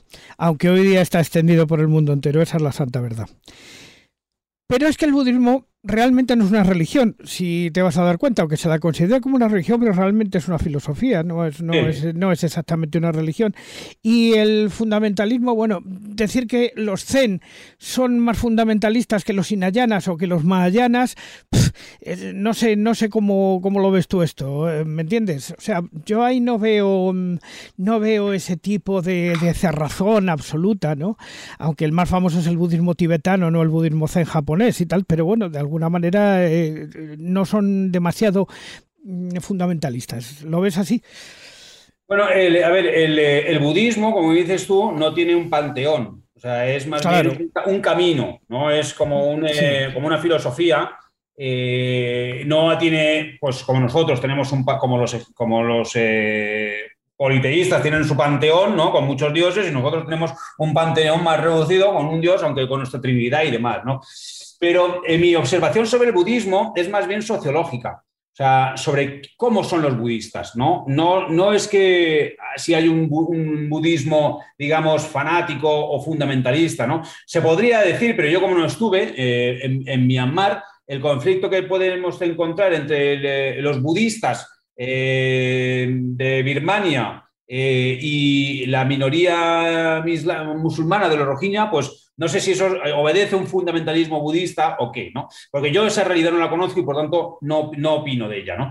Eh, lo que yo sí que vi es al, viajar por países eh, budistas, ¿no? Como es en este caso eh, Nepal, ¿no? porque la India es donde nace el budismo, pero ya no es budista, la India es mayoritariamente hinduista, pero en Nepal sí que hay, sí que hay mucho budismo, pues en, en, en, Nepal se produce un conflicto, digamos, sociológico, religioso, entre eh, el budismo y el hinduismo, porque digamos la sociedad allí, está dividida en estas religiones. También hay mucho cristianismo. Y una de las cosas que a mí me llamó la atención es que los fieles de una religión se podían pasar de una religión a la otra sin demasiados problemas, quizás porque no tienen un panteón, ¿no? Es decir, y como además a mí me decían, claro, yo hablaba con gente muy sencilla, ¿no? Con los eh, con, taxistas o con el empleado del, hotel. Entonces, el, motivo de ser de una religión o de otra eh, tiene que ver con la ofrenda y con lo que tú esperas que te den los dioses, porque nosotros pensamos nosotros nuestra relación con Dios la tengamos o no la tengamos, pero como culturalmente el catolicismo se basa en esto, es una especie de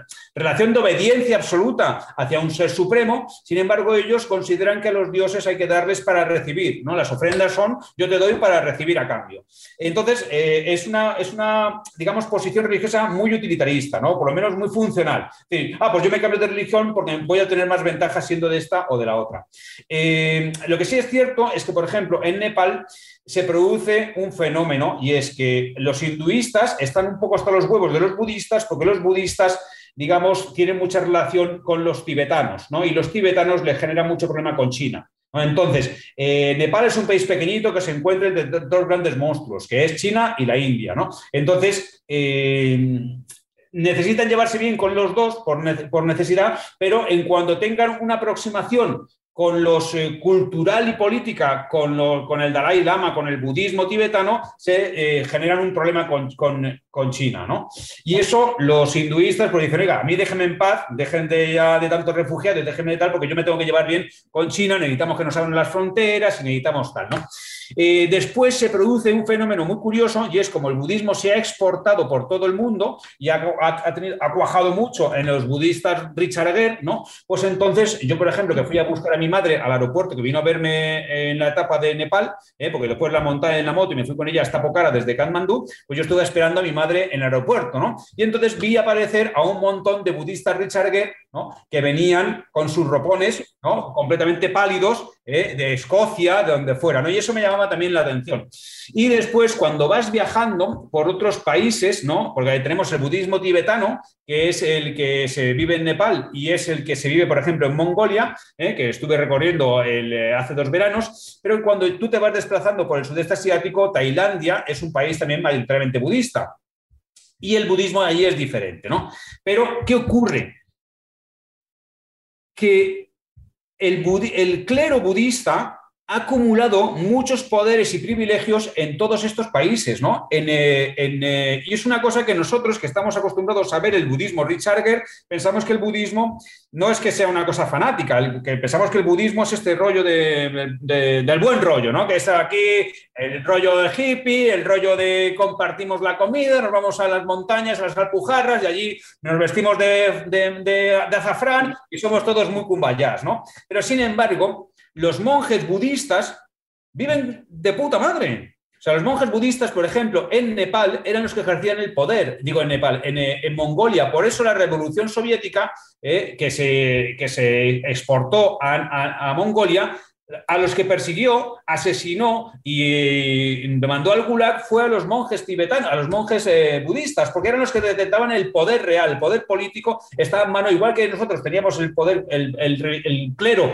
tenía, detentaba también gran parte del poder político, eh, en, muchos de estos países el poder político lo detentaban los monjes budistas. Entonces, no creo que sea tanto una cuestión de fanatismo o de fundamentalismo, sino de cómo los monjes budistas, que se supone que no pueden tener nada en propiedad y que han hecho votos de obediencia y votos de pobreza, en realidad ellos no pueden tener nada particularmente, pero sus órdenes sí las pueden tener. Así que yo, por ejemplo, cuando estaba en Bangkok y me fui a un, centro comercial, me encontré que el centro comercial Panty Plaza estaba lleno de monjes con sus ropones comprando eh, pantallas planas eh, y viéndose vídeos de tías cachondas bailando en, eh, en, la televisión, ¿no? O sea, una cosa que a ti te llama la atención y dices, ¿este cómo puede ser? Pues no, porque las órdenes religiosas sí pueden tener propiedades, pueden tener buenos coches, pueden tener buenas casas, pueden tener buenos edificios y luego, eso sí, practican la mendicidad también. Es decir, una de las obligaciones de los fieles es alimentar a los monjes, ¿no?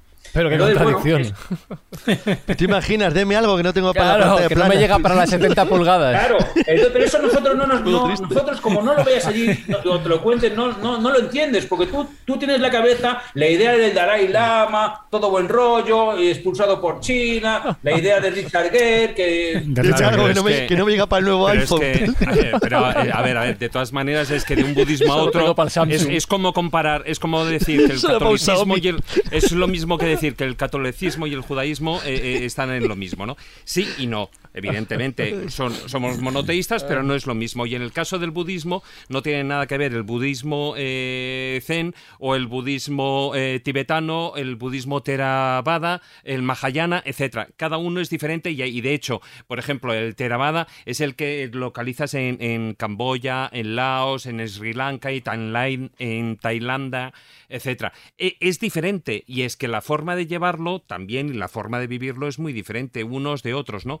Eh, no es lo mismo, yo que sé, incluso dentro de la misma religión eh, católica, fíjate, no es lo mismo, eh, yo que sé, órdenes como pueden ser los agustinos con con la con el Opus Dei. con, el Opus Dei no, nada, que ver. nada que ver. el cura de barrio, el cristianismo no tiene nada que ver. Los testigos de Jehová con los anglicanos o con claro. los Entonces presbiterianos es que depende. Lo que pasa es que nosotros desde Occidente es como decir bueno eh, pues es lo típico no tú sabes diferenciar a un chino de un japonés o de un tailandés pues mucha gente no. Pero claro cuando tú vives allí y tú has estado allí claro que captas y son absolutamente diferentes diferencian en el coche que llevan. Sí, y en el móvil, como hemos dicho antes. Eh, vamos a embarcar en breve hacia América, pero Marcos quería hacer una pregunta, lleva un rato sin hablar, así que Marcos, por favor. Nada, simplemente quería preguntarle a Miquel, porque bueno, conozco a varios eh, como él, varios exploradores, eh, concretamente motoristas que están recorriendo el continente africano y es que le pasan cosas curiosas y quería preguntar si le pasa si le ha pasado a él. por una parte, los controles de país a país que se encuentran, bueno, pues siempre están los que se quieren aprovechar, que, bueno, pues para el permiso, el visado, pues se aprovechan e intenta pedir dinero.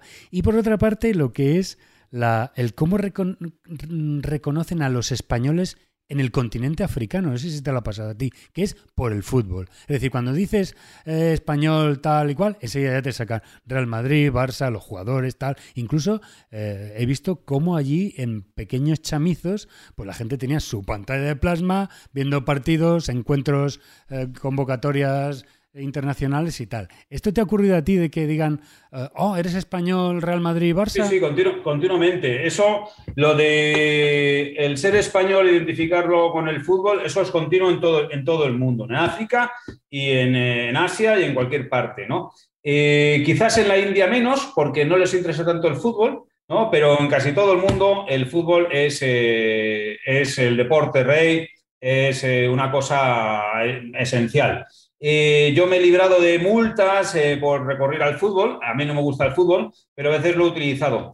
Eh, ha habido en algún momento del libro, por ejemplo, está contado como hay una secuencia en la que yo estoy desembarcando en el puerto de Borneo y entonces se me acerca un, un vigilante de seguridad y entonces me pregunta de dónde soy y yo le digo que soy español y me dice, ah, yo conozco un español y yo ya estoy pensando que me va a decir un futbolista, ¿no? Y me dice, Julio Iglesias. Entonces, en ese momento me, pongo a reír porque es la primera vez que me dicen eso y dije, mira, original el, tipo este del puerto, ¿no? Porque a lo mejor era un hijo de Julio Iglesias, él. Seguro.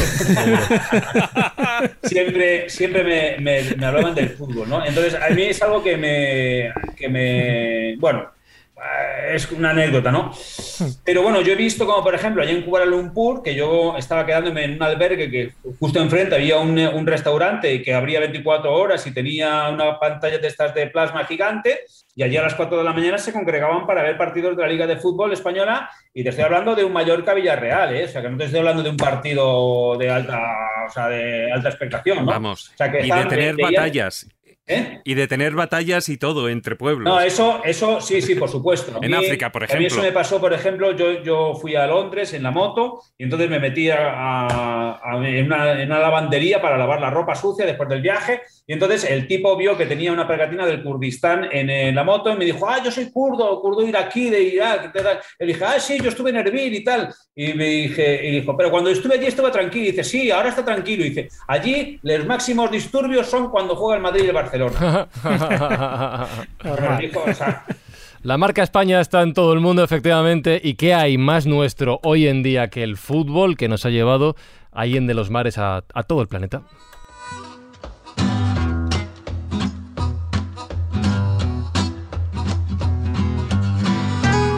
Y hablando de marca España por todo el mundo, que lo habéis, lo habéis mencionado antes como algo muy normal y a mí me tiene loco.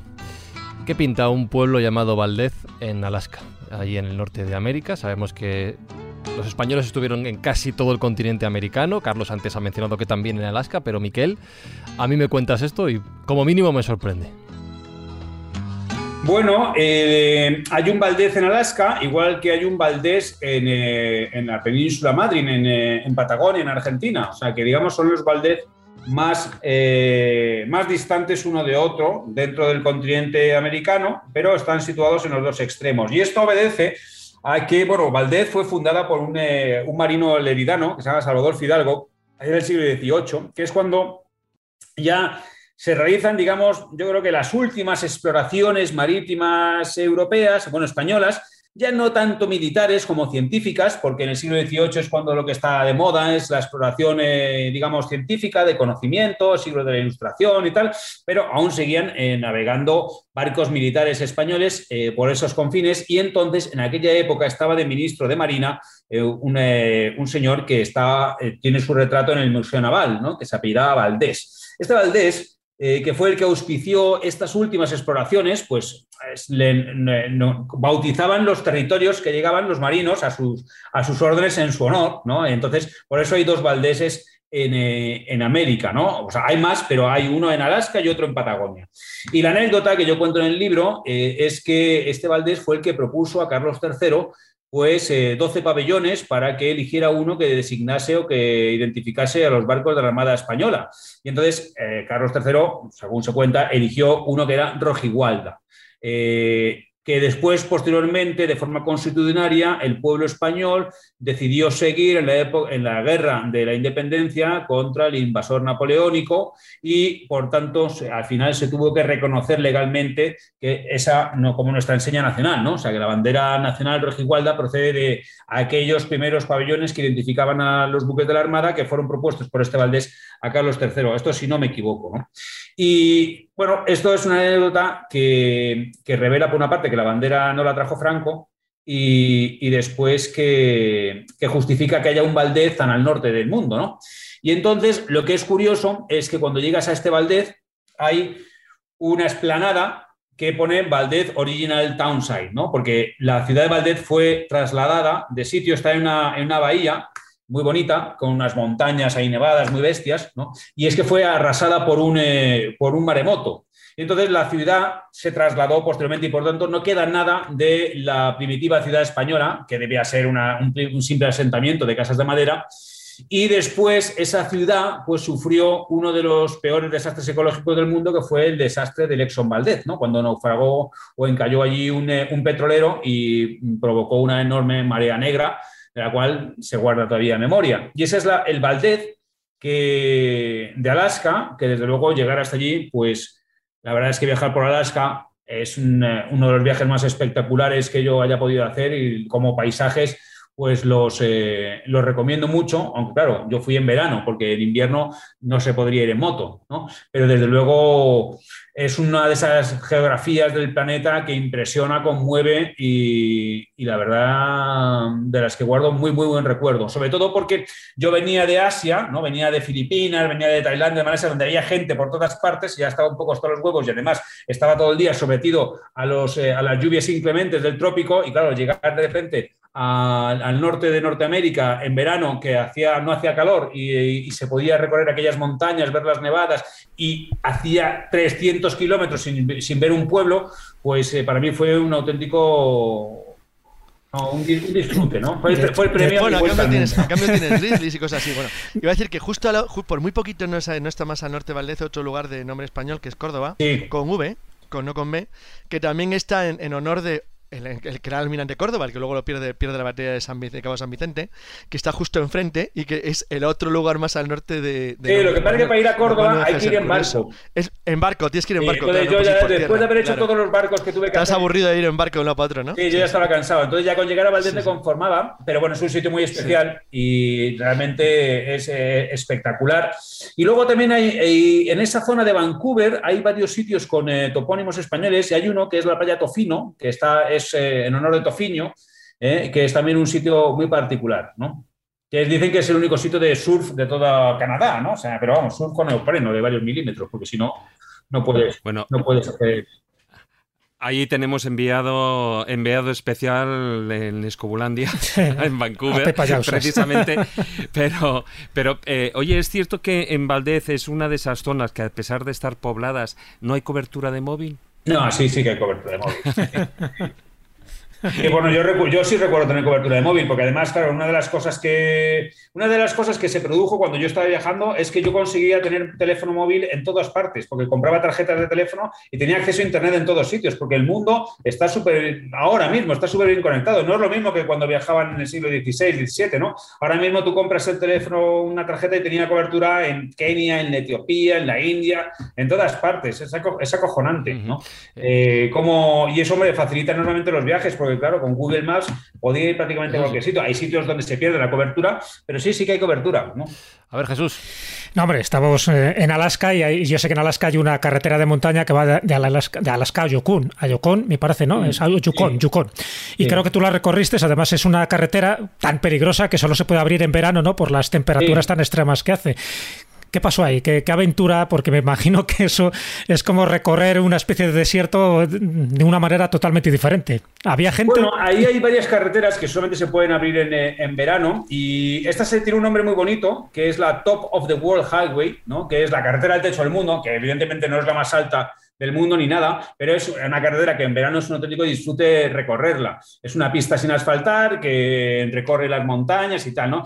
Y esa es una de las carreteras chulas que hice, pero hay más, ¿no? Hay, por ejemplo, en, eh, del Yukon al norte de Canadá, hay un pueblo que se llama Inuvik, que ya está en el Círculo Polar Ártico, que es un pueblo al cual solo se puede llegar, en, digamos, por carretera en verano, porque en invierno se va por el río helado, porque si no, no se puede, no se puede transitar, ¿no? Entonces esto se llama la Dempster Highway y son 700 kilómetros sin ningún pueblo por el camino. Solamente hay una gasolinera a, a, te avisan a 350 kilómetros, que como no, no, hagas, no tengas gasolina para llegar a esos 350 kilómetros, te quedas tirado, ¿no? Y entonces eh, es una carretera que se tiene que hacer necesariamente de ida y de vuelta por el mismo sitio, no puedes volver. Y como es un sitio tan extremo, necesariamente va a cambiarte de clima. Entonces, cuando, si, o sea, a la ida o a la vuelta te va a llover y te va a, te va a hacer tormenta. Entonces es un sitio que cuando hace buen tiempo es absolutamente maravilloso, es una taiga espectacular con animales, tal, pero cuando llueve o hay tormenta no hay ningún refugio, desde luego se convierte en un absoluto infierno. Entonces es una aventura llegar hasta allí y, cuando llegas allí pues te encuentras un poblado eh, en el cual, bueno, pues eh, como ocurre cuando vas a, Noruega, ¿no? Que eh, el resto del año están oscuras y luego tienen varios meses en el que es de día permanentemente, ¿no? Entonces la gente está realmente un poco mal de la cabeza. Entonces, eh, meterte en un bar y que estén todos borrachos y que salgas a la calle y que sea de día y, y fin, y había personajes allí curiosos, ¿no? Porque, claro, hay por una parte una serie de funcionarios enviados por el gobierno canadiense para mantener aquello con vida, a los cuales pagan unos altos salarios, entonces la gente va allí porque les cobran dinero, y después están los indígenas que, viven allí, y, pero los niños, por ejemplo, los niños tienen todos problemas eh, psicológicos, porque, porque de repente es todo el día es de día, están, son, están hiperactivos, ¿no? no se duermen. Y, y, después hay una tribu muy particular que es la de los pilotos, ¿no? Entonces yo... La de los pilotos. Sí, los pilotos, eso es una, es una historia. Yo me metí en un bar y entonces había allí un grupo sentado en una mesa y estaban todos borrachos, ¿no? Y entonces yo, pues me, acabé yo borracho también y, me senté con ellos a hablar. Y entonces me dijeron que eran pilotos. Y entonces me dijo, ¿pero qué hacéis aquí? Y me dice, nosotros solo tenemos una, una cosa buena. Nosotros no somos pilotos muy buenos, ¿no? Somos pilotos normales, pero hacemos una cosa bien, que es aterrizar en grava. ¿no? Entonces yo dije, ¿y eso qué es? Y dice, mira, pues eh, las pistas de aterrizaje en eh, norte o eh, porque nosotros en verano nos venimos al norte y en invierno nos bajamos al sur, a Patagonia. Entonces, nosotros lo que sabemos aterrizar es en aeropuertos con pistas de grava, porque las pistas de asfalto se joden con el, con el, clima extremo. Entonces, la forma de llevar suministros a un pueblo como Inuvik es por carretera son 700 kilómetros. O sea, la forma más fácil de llevar suministros o de evacuar gente es en, eh, en avión. Entonces, para aterrizar en las pistas de grava, hay que tener una habilidad especial. Entonces, estos eran pilotos de pistas de grava. Entonces, no es que volasen diferente que los demás ni volasen mejor, ¿eh? eran bastante golfos todos además, eran una, una, pandilla prácticamente de estas de película, ¿no? Pero lo que, se, lo que sabían hacer era, bien, era aterrizar en pistas de grava. Entonces, cuando llegaba el verano al hemisferio norte, subían a Alaska y a Canadá, y cuando llegaba el invierno, se bajaban a Sudamérica. Y entonces ahí también hay eh, aeropuertos de pistas de grava, y entonces aterrizaban allí. Y eso es lo que les hacía diferentes y lo que les permitía trabajar en ese sector. Juan Ignacio, querías preguntar. Una solo una pregunta. Eh, en Alaska llegaste, no te digo a subir, sino por lo menos a vislumbrar el McKinley. Eh, sí, eh, el, pico este, que hay además una historia muy curiosa. Ahora mismo no recuerdo los datos exactos porque al lado del McKinley hay un, hay un pico que se llama el, el, fake peak. Es decir, está el pico bueno, el, el más alto, y luego hay otro que es el fake peak porque uno de los exploradores que vendió eh, las fotografías de que había subido al McKinley le mostraron después que no había, que no había, llegado, a, que no había llegado a subir, ahora no recuerdo el nombre. la historia. Y entonces se quedó como el, como el pico falso. ¿no? Entonces el pico falso que se ha hecho también famoso, ¿eh? pero eh, ahí está. Entonces por ahí pasa una, eso es, una carretera, la de Nally Highway, algo así, que también es una, un parque nacional, en fin, bueno, aquello la verdad es que es muy espectacular. Lo que pasa es que en verano hay muchísima gente, mucha gente va a Alaska de vacaciones, a conocer la última frontera, es un destino muy atractivo, ¿no? Y entonces eh, los alasqueños que viven allí, que normalmente es gente que quiere quitarse de en medio de algún otro sitio, pues la verdad es que son bastante antipáticos en general, ¿no? es gente que vive vive en condiciones muy duras el resto del año y que en verano pues saca los dólares de los eh, turistas, pero no nos trataban especialmente bien, la verdad. Qué bueno. Bueno, de Vancouver sí tienes una buena impresión, ¿no? Tal como lo cuentas, en fin, a pesar de que la gente es muy fría, pero bueno, ya es otra cosa diferente, ¿no? Al resto de las poblaciones. Imagínate, yo vengo de, de Filipinas y de Indonesia y Filipinas, que son países socialmente pobres, eh, con mucha miseria, con suciedad, con ese calor tropical permanentemente y de repente yo de Manila aterrizo en Vancouver, ¿no? Y claro, lo primero que, recibo es, es, un aeropuerto gigantesco, acristalado, impoluto, donde nadie me miraba. ¿No? Entonces tú, yo después de haber estado viajando por, por, Asia durante meses en la moto, que me convertía en centro de atracción allá donde iba por ser blanco, eh, por ir en moto, por tal. De repente yo llego allí como un, eh, como un occidentalito pequeñito, eh, anónimo, pues nadie me hacía ni caso, ¿no? Y entonces en, en, Vancouver, donde además la gente guarda una distancia de seguridad kilométrica con el prójimo, ¿no? Entonces aquello para mí era un sitio muy frío, pero realmente fue un baño de, paz, ¿no? Porque ya nadie, o sea, todo el mundo me dejaba en paz, ¿no? Entonces, hay una cosa que, yo también cuento, ¿no? Y es como que me sorprendió al hacer la compra. Pero no tenías monjes que te pedían para comprar un teléfono. No, no, no, nadie me pedía, ¿no? Eh, pero una cosa que me llamaba la atención era que que mientras que en Asia la gente no guarda la distancia, ¿no? Todo el mundo se te acerca, te toca, no sé qué te habla. Allí la gente guarda una distancia de seguridad interpersonal enorme, ¿no? Entonces, eh, eh, iba, a hacer la compra a un supermercado que estaba en un edificio no muy moderno, por tanto no era muy grande, y los espacios entre los estantes y los pasillos no eran demasiado grandes, ¿no? ¿No? Entonces, allí la gente hacía auténticas contorsiones para no rozarse, ¿no? Era, casi, me llamó la atención como, pues eso, que te cruzabas y entonces te girabas para dejar pasar a la otra persona sin que te aproximaras ni a 10 centímetros. Entonces eso me, me llamó la atención porque cómo, cómo se comportaban allí en, en, Canadá. Otra de las cosas que me llamó la atención era que como yo estuve esperando la moto cerca de un mes a que llegara, porque yo la moto la mandé por barco desde Manila hasta Vancouver, entonces me quedé un mes en Vancouver, ¿no? Entonces pude conocer bastante bien la ciudad. Entonces yo paseaba por la ciudad y cuando te acercabas a un paso de cebra y entonces los coches frenaban en seco, ¿eh? pero comprendí que no lo hacían por educación, lo hacían por el temor que sentían a que yo me arrojara ¿eh? y me atropellaran y les pudiera pedir una responsabilidad al seguro o algo de esto, ¿no? Entonces, o sea, me pareció una sociedad temerosa, eh, atemorizada por todo, ¿no? Eh, claro, viniendo de una sociedad donde iban cuatro personas en una moto porque no tienen más remedio, ¿no? y de repente estoy en el ferry que me llevaba a la isla de Vancouver y dicen por megafonía, el siguiente aviso eh, eh, tápense las, orejas porque va a sonar la sirena del barco y puede dañarle las tímpanos, ¿sabes? O sea que tenías avisos para, todo, ¿no? O sea, para evitar cualquier tipo de responsabilidad, cualquier tipo de daño. Entonces, una cosa que ya es excesiva, la, digamos, la hiperprotección y sobre todo el temor a cualquier tipo de responsabilidad, de demanda, de tal, ¿no? Cosa que, por ejemplo, me sorprendió también en, eh, en Estados Unidos, eh, no, se, no se venden cascos BMW. BMW fabrica motos y fabrica cascos, ¿no? Fabrica todo tipo de... Bueno, los fabrica Suber y los pone la marca BMW para venderlos. En Estados Unidos BMW no, no vende cascos. Si tú quieres un casco BMW te lo tienes que comprar en Canadá, pero no lo puedes comprar en Estados Unidos. Porque BMW lo que no quiere es verse sometido a una demanda de responsabilidad porque te hayas tenido un accidente con la moto usando un casco BMW y te hayas matado, ¿no? Entonces tu familia demande a una gran compañía como BMW porque su casco no es seguro, ¿no? Entonces así eh, llega a este límite de la hiperjudicación judicialización en Estados Unidos que hace que, bueno, que lleguen a, extremos como este, ¿no? Por ejemplo, allí BMW sufrió la demanda de un usuario que decía que la moto le provocaba una erección permanente. Por la vibración, ¿no? Sí, bueno, que la moto, el diseño de la moto, que debía ser muy sugestivo, entonces montaba en la moto y le causaba una erección permanente y eso le producía daños en sus morales y, eh, en fin, ¿no? Bueno, ¿Y no lo mandaron al psiquiatra o algo No, no, allí, hombre, puedes topar con algún juez que te dé la razón. el juicio, claro problema de. la moto la llamó el Priapo, claro, la, Priapo. Oye, en Vancouver también te llamó la atención que incluso hasta los perros los regulan para que no vayan muchos juntos. Exactamente, está regulado todo. El número de perros que puedes pasar en un parque. O sea, no puedes llevar más de tantos perros. No sé si eran tres perros, eso no puedes llevar más, ¿no? O sea, todo está regulado. Es el, el, el país de las mil y una normas.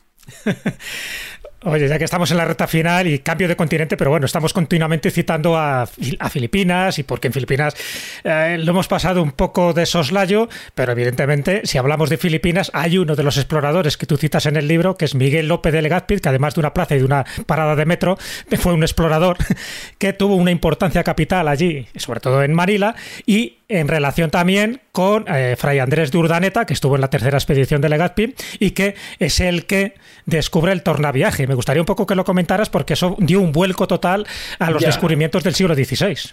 Bueno, eh, la llegada a Filipinas, eh, como ya todos sabéis, se produce en la navegación de Magallanes y Elcano, cuando ya han hecho la parte más difícil de su viaje, que es cuando han perdido los barcos, han sofocado los motines, ha muerto la mayor parte de la gente, que es en la navegación del Atlántico.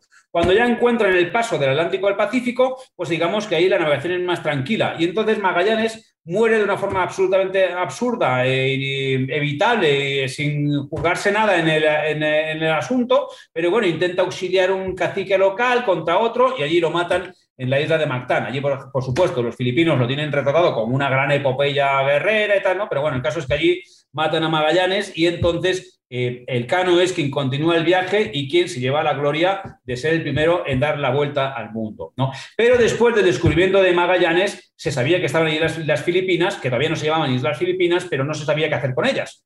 Y entonces va por allí un malagueño que se llama Villalobos. ¿no? Entonces Villalobos eh, es el que eh, las nombra como Islas Filipinas en honor de Felipe II. Pero Villalobos se encuentra con un problema fundamental, era que había conseguido llegar desde América, pero no podía regresar a América. O sea, porque las corrientes y los vientos te llevan desde América hasta las Filipinas, pero una vez allí no, te hacen volver, ¿no? Pues claro, entonces no había motores. ¿no? Y entonces eh, Villalobos muere encarcelado por los portugueses, en fin, acaba mal, ¿no? Y entonces no es hasta el tornaviaje, hasta el viaje de Urdaneta, que es un fraile español, quien consigue, no es porque él mm, desarrolle el viaje, es porque él describe el viaje, él documenta el viaje que subiendo un poco más al norte consigue aprovechar una corriente y regresar a eh, América. Y entonces, una vez que se encuentra el camino de regreso, es cuando se pueden plantear la colonización de las Islas Filipinas, porque tú puedes ir a un sitio pero no puedes volver, no puedes colonizar nada. Entonces ahí es cuando a Miguel López de Legazpi, el- el virrey de la Nueva España, le hace la encomienda de conquistar y colonizar Filipinas. Y entonces Miguel López de Legazpi es un personaje que a mí particularmente me llama la atención porque cuando recibe esta encomienda ya es un hombre mayor, ya es un hombre de posición, es eh, alcalde mayor de Ciudad de México, él venía de, Guipúzcoa, era, era notario, era escribano, era un hombre de leyes, y él llega a, a América no como conquistador, ni como guerrero, ni como nada, llega como funcionario real, ¿no? Porque eh, después de los conquistadores, como España se duplicaba en eh, los terrenos, en los territorios conquistados, lo que mandan son funcionarios reales, porque lo que se trata es de aplicar las normas del rey, ¿no? que eso es la gran diferencia con otros imperios. Es decir, España, primero, se apoya en los eh, aventureros, colonizadores, exploradores, conquistadores, pero una vez que ellos se sientan, lo siguiente que manda son funcionarios que les metan en vereda, es decir, que eviten eh, más López de Aguirres, ¿no? que se salga aquello de madre. ¿no? Entonces, lo que mandan son funcionarios que establezcan el sistema funcional y administrativo de- del imperio. Entonces, pues este, este es un hombre de, leyes, es un, es escribano. Y entonces, pero él va ascendiendo dentro de Nueva España hasta que tiene buena posición, pero cuando recibe la encomienda, entonces él lo que hace es vende sus propiedades, enrola a su propia familia en esta expedición y se va a las Islas Filipinas y entonces, pues bueno, eh, propaga el cristianismo, firma tratados con los jefes locales, no es que no es un gran guerrero, sino más bien diplomático, y entonces consigue fundar eh, intramuros, lo que es la, dentro de lo que es la actual Manira. Entonces, eh, tiene, digamos, éxito en cuanto al establecimiento de una colonia permanente, pero muere antes de saber que Felipe II le ha nombrado gobernador vitalicio y que le ha concedido una renta y tal. ¿no? O sea, entonces, lo pongo como ejemplo de estas personas que realizan grandes gestas, pero que no tienen la suerte de disfrutar los frutos. ¿no? O sea, que muere sin saber que ha tenido realmente éxito. ¿no? Eh, mencionabas el tornaviaje y de alguna manera en este siglo XXI tú has realizado con tu moto ese tornaviaje que antes parecía muy difícil. Hemos pasado por África, hemos pasado por Asia, por toda esa zona de las islas. Hemos llegado a América, nos has dicho que llegaste a Nueva York y de allí volviste a casa. Antes de preguntarte y de volver a casa con, contigo, con la moto también, Miquel, quiero que hagamos una última parada que además tiene relación con un asunto que ha salido varias veces durante el programa.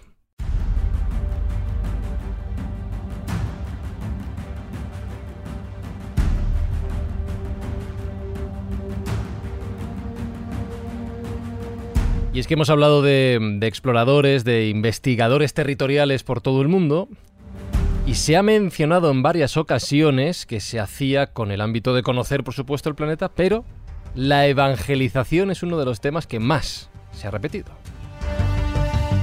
Y hasta ahora hemos hablado, bueno, creo, de evangelización, bien, de evangelización pacífica, más o menos pacífica, no ha habido grandes derramamientos de sangre hasta el que vamos a mencionar ahora, a raíz de otro libro, Gloria Imperial, la jornada de Lepanto, escrito por un señor que os sonará, que se llama Miguel del Rey, y por otro señor que os sonará más, que se llama Carlos Canales. Carlos Canales, bienvenido a la escóbula de la brújula, ¿qué tal?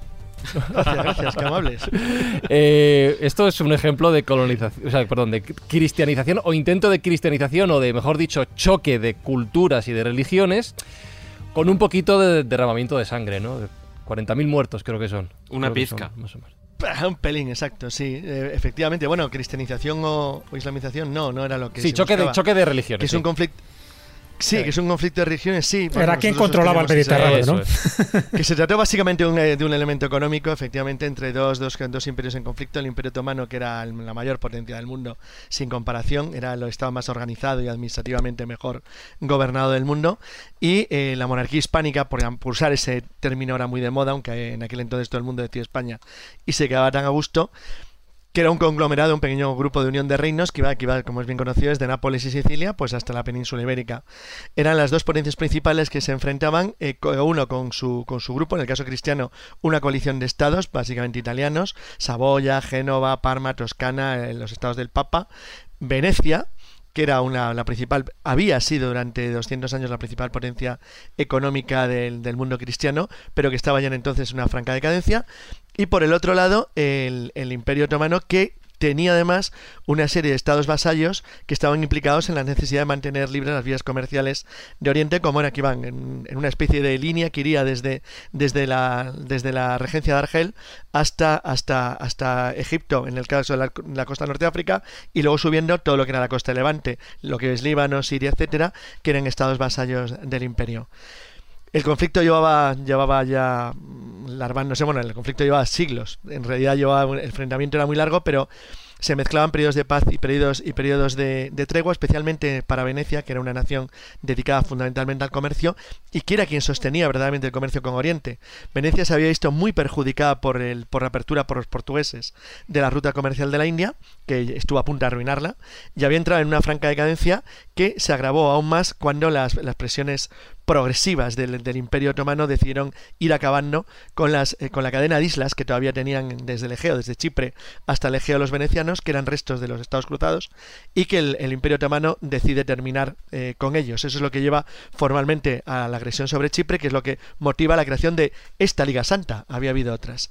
Es el Papa la persona que se encarga de unificar a los estados cristianos, con la gran excepción de Francia, una verdadera traidora, que se estaba prácticamente, sin prácticamente aliada con los turcos, y el resto de las naciones europeas cristianas, financiadas principalmente por, por Felipe II, es decir, por la monarquía hispánica, es que puso más dinero, pero con la idea o, con la iniciativa moral del, del papado, logró incluso aunar a antiguos enemigos, como eran por ejemplo genoveses y venecianos, y enfrentarse a los turcos en, bueno, para intentar detenerlos de una manera clara. La estrategia cristiana era muy sencilla. Después del fracaso turco ante Malta, solamente tenía un objetivo, que era el que lidera eh, Juan de Austria, que es el que nombra a su hermanastro como, como, como responsable de la flota, que era buscar a la flota turca y destruirla. El caso otomano-turco era ligeramente distinto. Los turcos no buscaban necesariamente un enfrentamiento definitivo con la flota cristiana, no era tanto ese su interés. No es que libraran una guerra defensiva, que no lo hicieron en absoluto, pero les importaba menos. Lo que se dio en Lepanto es una rareza. Y es que es muy, muy, muy raro en la historia que dos, dos grandes potencias en conflicto se lo jueguen toda una sola batalla. Es muy difícil, muy extraño. De hecho, Lepanto sigue siendo la tercera, la segunda o tercera mayor batalla. Bueno, de, de hecho, hay una tiempos. frase con la que resumís muy bien esto, que a mí me ha, me ha llamado mucho la atención, que dice... Al comienzo de la batalla, el Imperio Otomano poseía la armada más grande del mundo y cinco horas más tarde Cierto. había dejado de existir.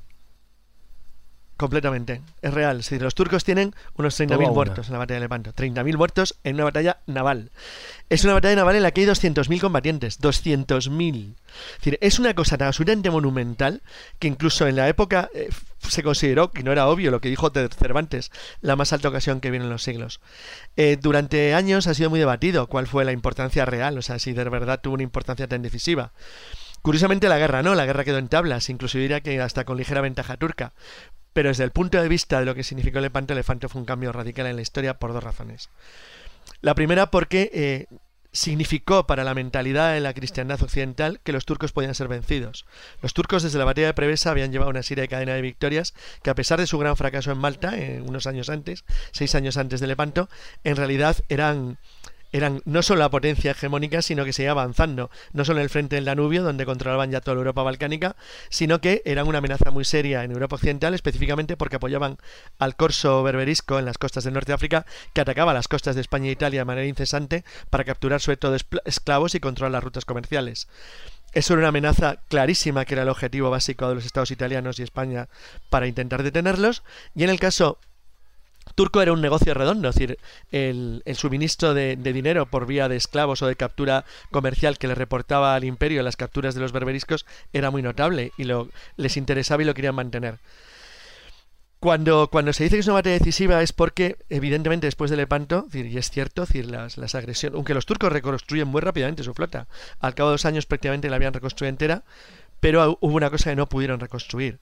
Nunca pudieron reconstruir a los capitanes que habían perdido, a los marinos, a los marineros, a los, a los pilotos, a los navegantes, a los especialistas que conocían las costas de Europa Occidental, de Italia, de España. Toda esa gente muere en la batalla.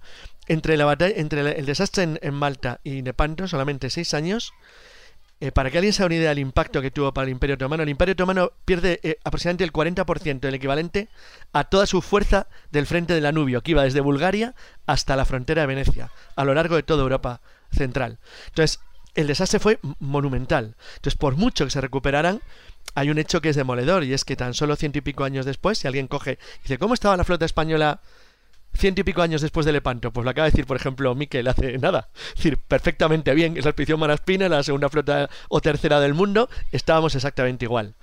Dice, ¿cómo estaba la flota turca? Pues bueno, solamente ciento y pico años después de Lepanto, en una guerra principio del siglo XVIII, Solamente Portugal y Venecia, dos potencias minúsculas europeas, no solo declaran la guerra, combaten contra Turquía, sino que llevan la guerra a las costas turcas directamente y les vence una batalla en la costa griega en el cabo Matapán. Entonces, eso significa hasta qué punto los, turcos retrocedieron como poder marítimo y hasta qué punto los cristianos respiraron. O sea que, tomando en cuenta esos temas, evidentemente Lepanto es como dijo Cervantes, no, no la más alta ocasión que ve los siglos, pero desde luego una de las jornadas decisivas de la historia europea. Bueno, y, ahí había que reivindicar a uno de los grandes marinos que ha tenido la historia de España, que era Álvaro de Bazán, ¿no? Que también, por desgracia, pues ha pasado un poco al olvido cuando estamos hablando de uno de los grandes almirantes de, toda la historia. Dentro de los olvidos de la historia de España, yo creo que Bazán no lo está tanto. Tal vez porque tiene una estatua en la Plaza de la Villa, donde estaba el antiguo Ayuntamiento de Madrid, pero es bastante Pisando, por cierto, una bandera turca. bueno, está, por supuesto, está con debajo, debe ser. Con lo cual no sería políticamente correcto ahora. no, no, no, bueno, mucho peor es lo, donde está eh, el, emperador Carlos dominando al furor a la entrada del Palacio Real, donde está aplastando ahí un turco sin ningún problema. Y nada, son cuestiones de la historia que, que, ahora nadie le importa ya realmente.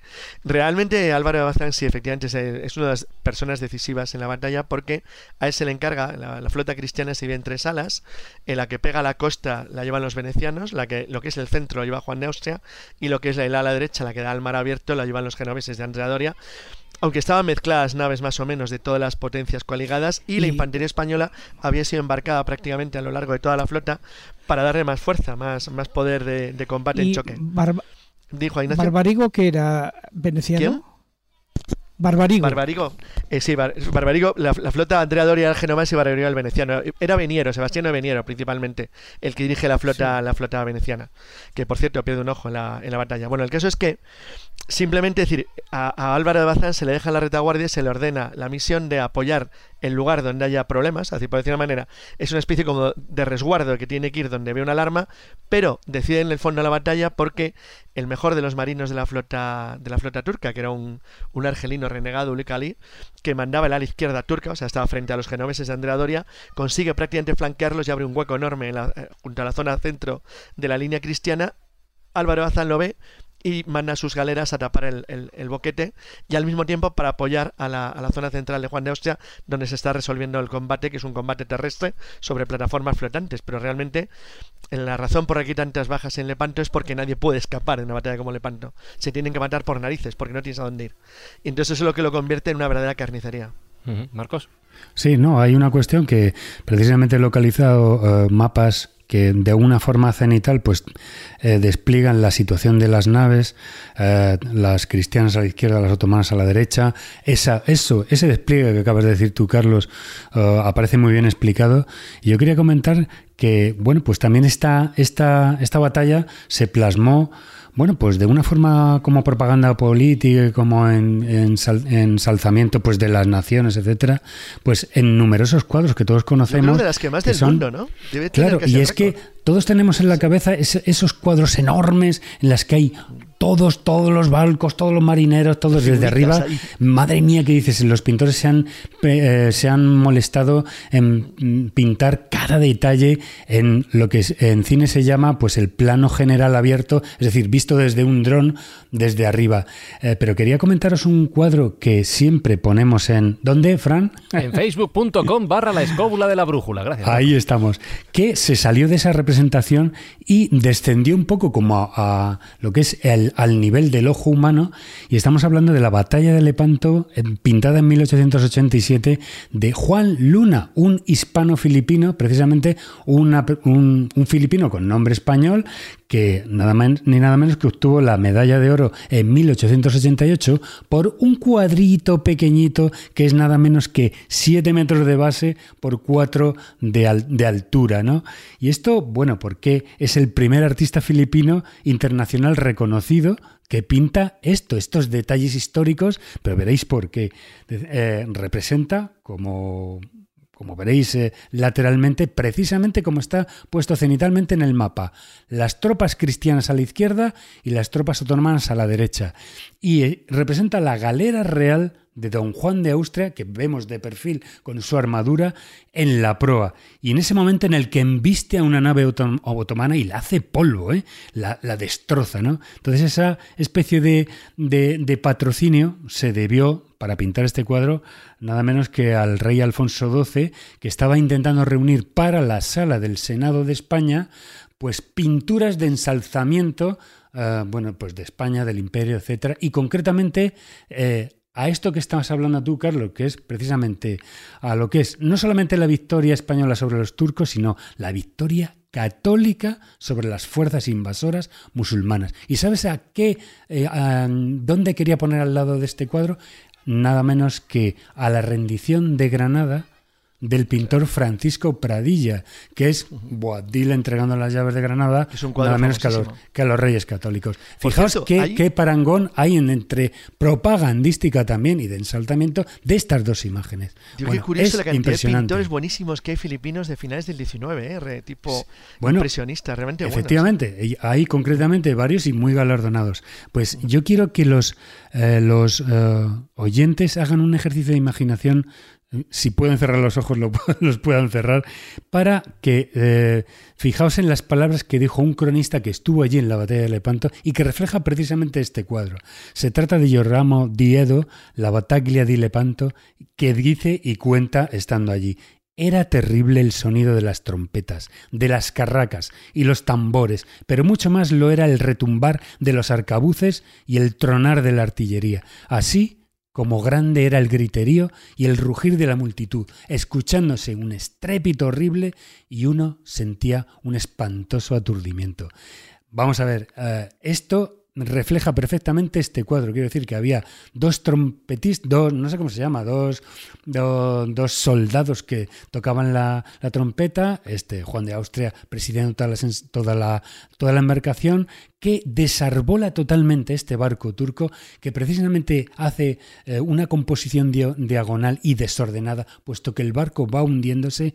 ¿Y qué vemos en ese barco? A los eh, musulmanes, a los otomanos, agarrándose al mástil desesperadamente, incluso alguno lleva como la cabeza rapada con un pelo a lo moicano, otro lleva un turbante, es decir, bueno, todo, está inventado. Y es que es tremendamente mm, extraordinario. Y vemos en la parte de abajo un bote que ha lanzado, eh, ha lanzado la, nave intentando recoger a los marineros que se han caído eh, en el mar y ahí ¿Sabéis quién está? Está Cervantes, bien retratado, puesto que él estaba allí, en, como ya sabéis, como manco de Lepanto, ¿no? Bueno, aquí hay de todo, es decir, en el bote remos que, se, que, que, son arcabuceros, personas con hachas dando mm, leña por todos los sitios, algunos eh, remeros que cogen estos náufragos. Hay un... En fin, esa nave turca se va hundiendo poco a poco y, creo que eh, las dos partes del lienzo, divididos por una diagonal un tanto barroca, eh, representan ese simbolismo eh, efectivamente propagandístico de lo que es la parte izquierda ordenada, vencedora del mundo católico y la parte derrotada que se está haciendo añicos del mundo musulmán. Por favor, mirad este cuadro que merece la pena Pues- de la batalla de Lepanto de 1867, de Juan Luna, artista filipino. Yo lo recuerdo, que lo tenéis en facebook.com barra la escóbula de la brújula, ahí os lo deja Marcos para que veáis este cuadro y si queréis conocer más sobre la historia que hemos reseñado brevemente, porque el libro de Carlos y Miguel bien lo merecía, recuerdo Gloria Imperial, La Jornada de Lepanto, editado por EDAF. Y Carlos, ¿ya son cuántos libros?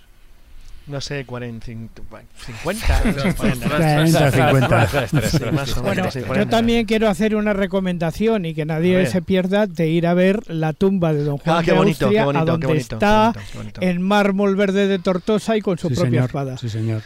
En un sitio siniestro como hay Y pocos. un detalle para los que os guste la iconografía, lleva los guanteletes colocados, no los lleva puestos porque no murió Sí. en combate. Efectivamente. Murió de un almorrán.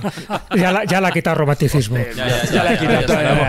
Bueno, lo dejamos el crucero en alto. Quería hacer esta parada por el, por el nuevo libro de Carlos y, y Miguel y volvemos eh, del mar jónico ya, por fin, con Miquel a casa.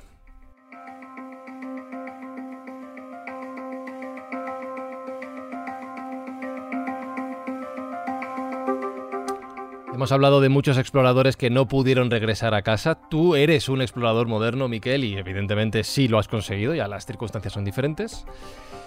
Pero yo me imagino, y por ahí va mi pregunta, que el Miquel que se marcha en 2011 es distinto al Miquel que regresa en 2012. ¿Me equivoco? Evidentemente, soy es una persona diferente, porque los grandes viajes nos cambian, los viajes largos nos cambian, y un viaje tan extremo en, en lo emocional como es dar la vuelta al mundo en un vehículo tan expuesto como es la motocicleta, donde estás sometido a las inclemencias del tiempo constantes, a los cambios de temperatura, a, percibir los cambios de culturas, de civilizaciones, de gentes, de costumbres, de paisajes, ¿no?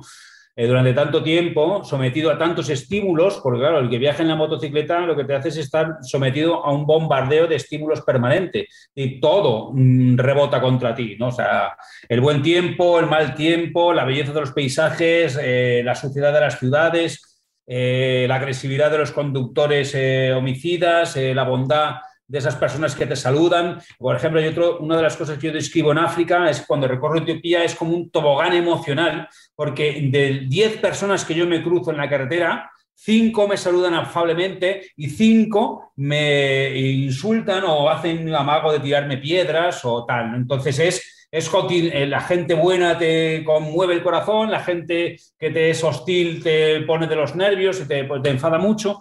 Entonces todo eso repetido tantas veces al día durante tanto tiempo te acaba convirtiendo en una persona distinta.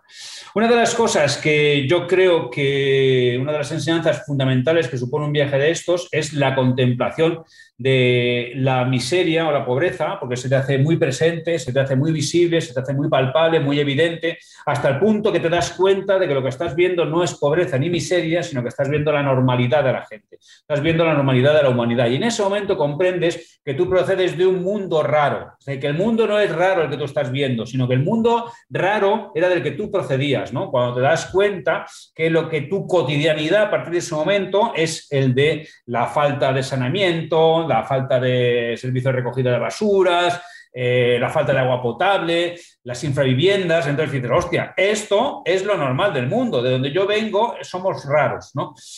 Y hay un capítulo que eh, yo eh, sitúo cuando estoy cruzando el, eh, el mar desde la isla de Java hasta Borneo, que voy en un barco donde es un ferry, donde van los pobres que no pueden pagar un avión, los pobres y los camioneros, ¿no? Entonces ahí, digamos que es una, es una barca de la medusa gigante, ¿no? Donde van ahí los...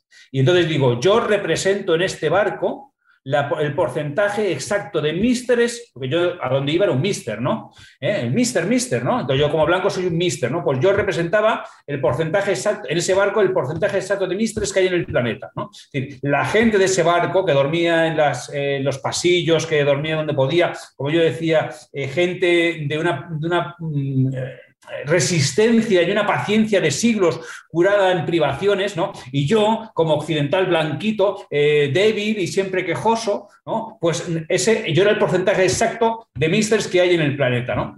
Y entonces, claro, comprender eso que el mundo es como ese enorme ferry, como un enorme ferry que, que, que contiene toda esa, gente, esa masa de desiderados, pues de repente te, claro, te convierte en una persona distinta, ¿no? Porque te hace ser mucho más consciente de los privilegios de los que disfrutas y sobre todo de la suerte que tienes, porque no lo rechazo, sino que entras, vuelves a España diciendo, joder, qué suerte tengo de ser español ¿eh? y cuánto nos quejamos todo el día eh, sin darnos cuenta de los privilegios de los que disfrutamos simplemente por nacer aquí, ¿no?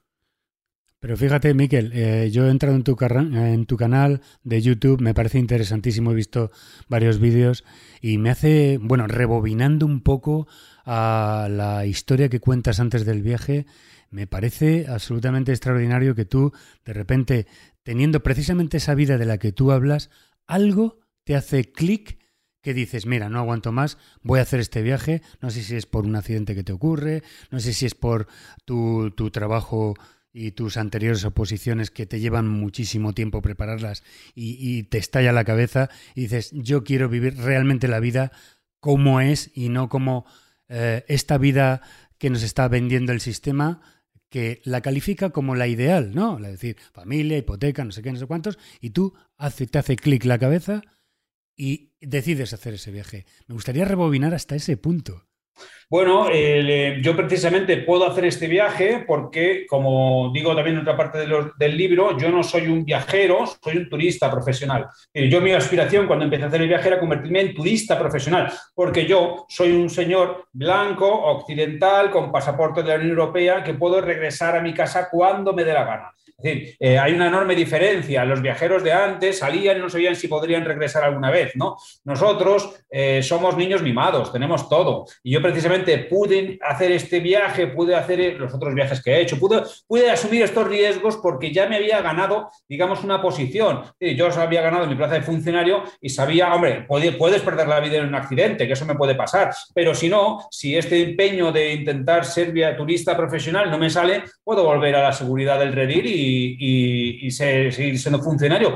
Y yo tampoco es que salir huyendo de nada, porque yo no renuncio a nada de lo que tengo. Yo no renuncio ni a mi carrera, yo no renuncio a esta, a esta vida cómoda o al sistema ¿no? de una casa donde das un, das un botón y se enciende la luz o abres un grifo y sale agua potable. O sea, eso me parecen milagros, privilegios de los que disfrutamos, porque las generaciones anteriores se lo ocurraron para que nosotros lo tengamos, igual que yo trabajo para que mi hijo disfrute de eso, pero sí quiero que mi hijo salga conmigo y vaya a Marruecos o vaya a África y comprenda que eso que dispone él, eso que tiene él, es un regalo que no es fruto de la naturaleza, que no es el orden natural de las cosas, sino que eso es un, un regalo que le hemos dado a él, igual que nuestros padres y nuestros abuelos nos lo dieron a nosotros. Entonces, yo mm, lo que sí que hice fue tomar la decisión de comer riesgos, pero riesgos físicos, no riesgos, digamos, profesionales o tal, ¿no?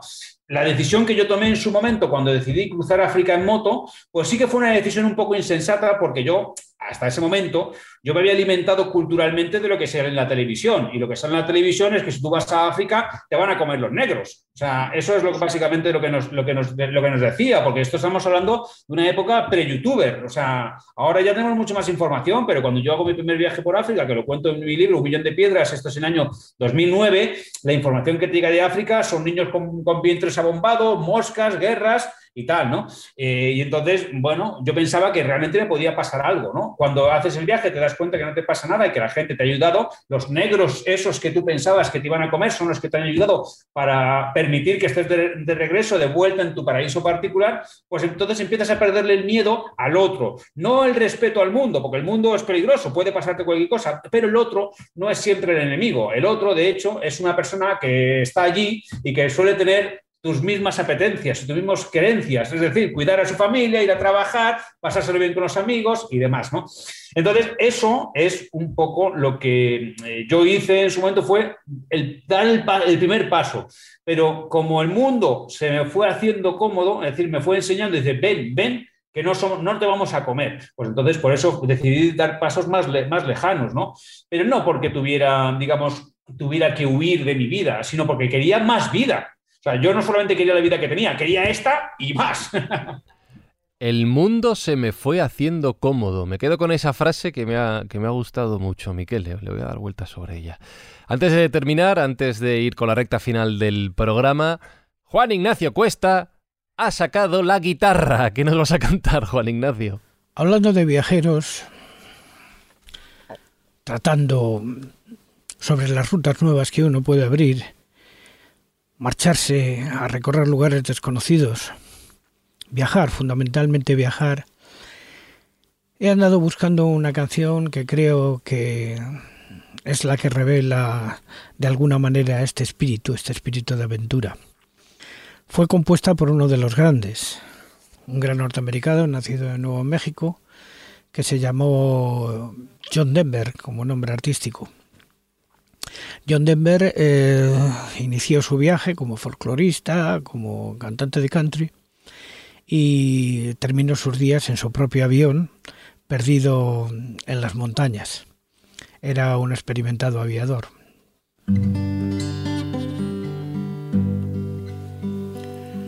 All my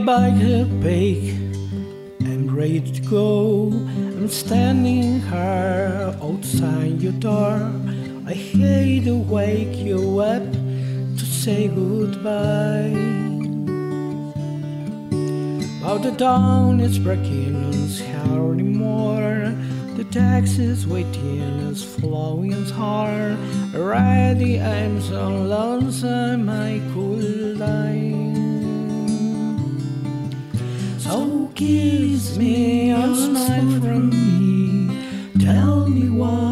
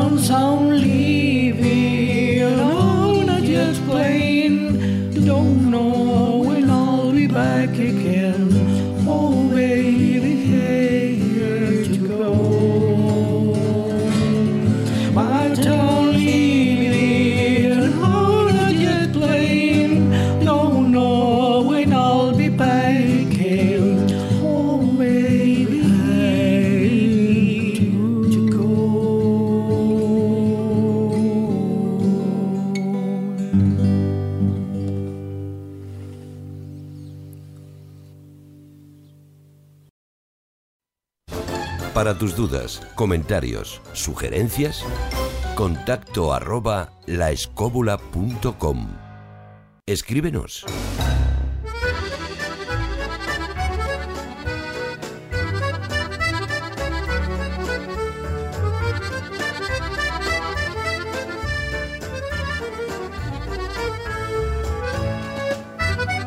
Y mencionaba antes, Carlos, que tenemos una corresponsal escobulera en Vancouver. Cierto es, se llama Pepa Yausas y ya sabéis que cada semana nos trae una recomendación cinematográfica relacionada con el tema del programa. Y el de hoy es un viaje de película. Esta es la Wiki Pepa de Pepa Yausas. Saludos desde el otro lado del charco. Este increíble viaje que ha hecho nuestro invitado de hoy me ha inspirado para proponeros un documental, un documental recién salidito del horno y que se titula El Gran Camino. El Gran Camino es un viaje narrado en primera persona por Alba y Raúl, dos jóvenes cineastas españoles, por supuesto, con productora en Santiago de Compostela, que se tiran las cámaras al hombro para hacerse una aventura de miles de kilómetros a pie a pie. A pie se van a recorrer el Pacific Crest Trail, es uno de los senderos más extremos de los Estados Unidos. Van a recorrerse el camino Inca al Machu Picchu. Van a recorrer el Kumanu Kodo, que es ese increíble camino que se desarrolla entre los grandes templos japoneses y por supuesto van a acabar haciendo el camino de Santiago. Sin embargo, todos estos caminos, según nos explican ellos, no son más que una excusa para hacer un viaje mucho más profundo al interior de ellos mismos y al interior de todas las gentes que van a ir encontrando en este caminar, para hablar de temas que son fundamentales para el hombre del siglo XXI, que son las fronteras, qué es el amor, cuáles son los conflictos sociales que hoy en día nos preocupan, qué es hoy en día la espiritualidad, cómo debemos cuidar de nuestro planeta, cuál es la verdadera conexión con la Pachamama, pero sobre todo, sobre todo esa conexión con la gente y ese regreso al uno mismo, que es todo camino iniciático que puede hacerse a través de esa excusa que es el viaje. Ya sabéis, el gran camino de Alba y Raúl y ya me contaréis qué os parece. Un fuerte abrazo, os espero a todos en las musas, no avisan y entre tanto, pues nos vemos muy muy pronto. Saludos cordiales.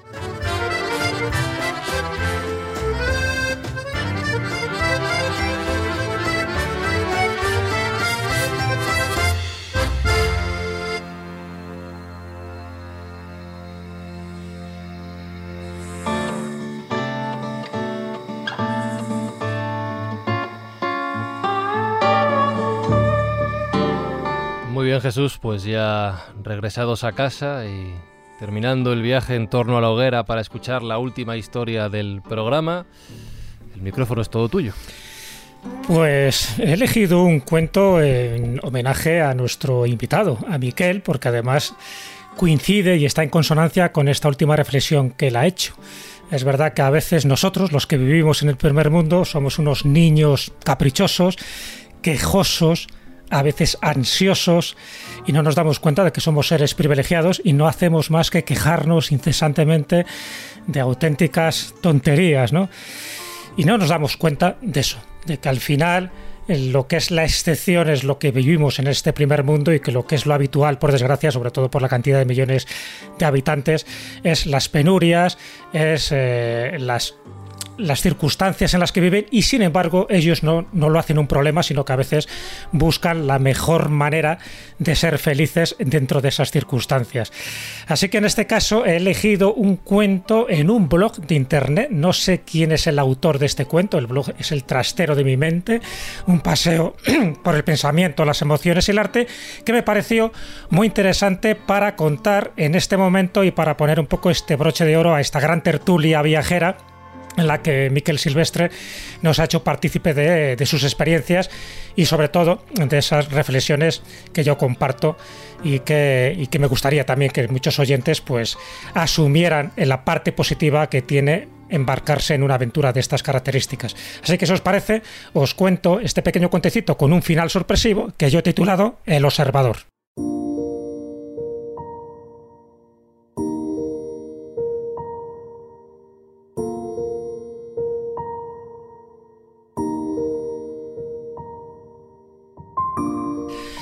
Cuentan que un joven discípulo se dirigió a su maestro con cierta preocupación y le dijo, Maestro, no sé qué me pasa. Últimamente tengo una desazón constante y me invade la sensación de que no avanzo en la vida. El maestro hizo una pausa reflexiva y con su habitual calma le preguntó ¿Has observado las gaviotas cómo vuelan al atardecer? Sí, maestro, las he observado. ¿Y has observado la luna reflejada en el agua? Por supuesto, maestro, la he observado. ¿Y has observado el agua del río horadando las rocas mientras cae por la cascada? Sí, maestro, claro que lo he observado. Entonces, ¿qué es lo que me pasa, maestro? Lo que te pasa es que estás todo el día observando gilipolleces. Eso es lo que te pasa.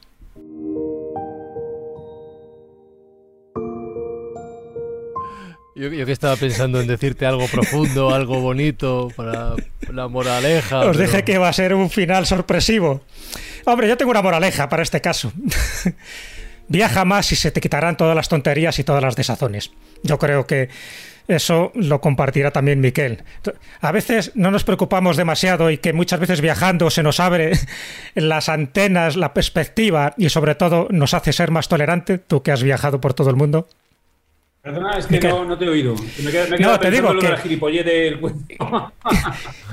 que precisamente que mi moraleja es viaja más y ya verás cómo se te quitan muchas gilipolleces y muchas tonterías. ¿Estás de acuerdo? Es que lo del cuento me, me, ha dejado así porque nos perdemos, perdemos el tiempo y nos desviamos de lo importante. Y, y lo, lo, importante depende siempre de tus necesidades. Es decir, si tú tienes eh, dificultades para comer, comer será lo importante. Si tú tienes el estómago lleno y tienes tus tres comidas diarias y tu familia está bien, entonces lo importante será eh, el filosofar, ¿no? Porque de hecho los filósofos eh, se ocupan de lo contrario que es el negocio. Es decir, si no, hay, si no tienes que ocuparte del negocio, puedes dedicarte a buscar la verdad, ¿no? Pues eh, claro, lo que es importante depende de las circunstancias de cada uno, pero lo que yo creo que tenemos que ajustarnos a, buscar cuáles son nuestras necesidades y entonces intentar satisfacerlas, porque entonces estaremos ocupados en lo importante. Yo en el comienzo del libro, eh, cuando estoy en Alejandría, hablo del miedo que siento al comienzo del viaje. Entonces digo, yo ahora tengo miedo, tengo miedo porque estoy ya tranquilo, sentado en un hotel, y entonces se me ocurren todos los miedos de las cosas que me pueden pasar. ¿Por qué? Porque no estoy actuando, porque en el momento en que ya te pones a actuar, en el momento que ya estás haciendo cosas, que ya tienes que reaccionar no ante miedos inconcretos ni preocupaciones vagas, sino ante ese camión que viene de frente y que me puede arrollar, entonces ya dejas de tener miedo, porque ya lo que tienes que preocuparte es ese camión que viene de frente y te puede arrollar. Pero no estás pensando en estas cosas que, en las que muchas veces nos perdemos, ¿no? En las elucubraciones de lo que nos podría estar pasando de tal o de cual, ¿no? Entonces, eso es lo que se convierte en importante, lo que realmente importa en cada momento. Y dejar de pensar en gilipolleces. Es que me ha, la Sí, hombre, las gilipolleces también para entretenerse, sí. para entretenerse, pero no que convertir las gilipolleces en las cosas importantes. Y como frase ya más seria, me ha gustado mucho lo del mundo, se te irá haciendo más cómodo si vas... Si es que me ha, se me ha quedado grabada, Miquel, me parece una frase, la verdad. Sí, bueno, pues es que en realidad es que es así. Cuando tú te atreves a viajar por el mundo sí, sí. y a conocer el mundo, de pronto descubres que el mundo es un lugar más habitable, más cómodo de lo que podrías pensar, porque el problema es que nos alimentamos culturalmente de la televisión. Y entonces en la televisión solo salen patologías porque es lo que nos genera el miedo, la reacción de ver qué es lo que está pasando, del conflicto de, lo anómalo, ¿no? Pero el mundo es mayoritariamente normal, es mucho más normal de lo que a veces parece si solamente vemos la televisión. La televisión es así, salvo que entréis en miquelsilvestre.com y veáis Diario de un Nómada de Televisión Española, lo firma él. Eso claro, claro, sí, por cierto, me dieron en el año 2020, me dieron el premio Zapping a Mejor Programa Cultural, por lo cual no, no, está, no está nada mal porque supone ya un reconocimiento que esto de la moto puede servir también como instrumento de transmisión de conocimientos y cultura. Claro. Albrecias, enhorabuena. Sí, y, si, y si enhorabuena. entráis, enhorabuena también, porque si entráis en miquelsilvestre.com, además de encontrar eh, su programa de televisión, vais a encontrar el libro que hoy nos ha traído a hablar en el programa, que es La Vuelta al Mundo en Moto, Ruta de los Exploradores Olvidados. Recuerdo, miquelsilvestre.com. Y, si se me, y además que me lo compre a través de la página web, yo dentro de la península lo envío dedicado, que eso es un detalle eh, que, la, que, los es lectores verdad. suelen agradecer, ¿no? Eso de que te llegue el libro dedicado por el autor, porque significa que yo recibo los correos, los contesto, redacto las dedicatorias y los envío, ¿no? Yo llevo un trabajo, pero realmente es algo que agradezco mucho porque me, me, gusta tener esta, digamos, este contacto directo con los lectores, cosa que antes no se podía hacer, pero ahora Internet pues te lo permite. Y solo tiene 640 páginas, por lo tanto la relación calidad-precio es excelente. Sí, sí, sí. Buena lectura para vacaciones. Pues Miquel Silvestre, gracias por el viaje de hoy y sobre todo por lo que nos has enseñado. Muchísimas gracias a vosotros por haberme dado la ocasión otra vez de explicarme. Nada, siempre tienes aquí las puertas abiertas en Escubulandia para cuando quieras. Gracias, Miquel. Un abrazo.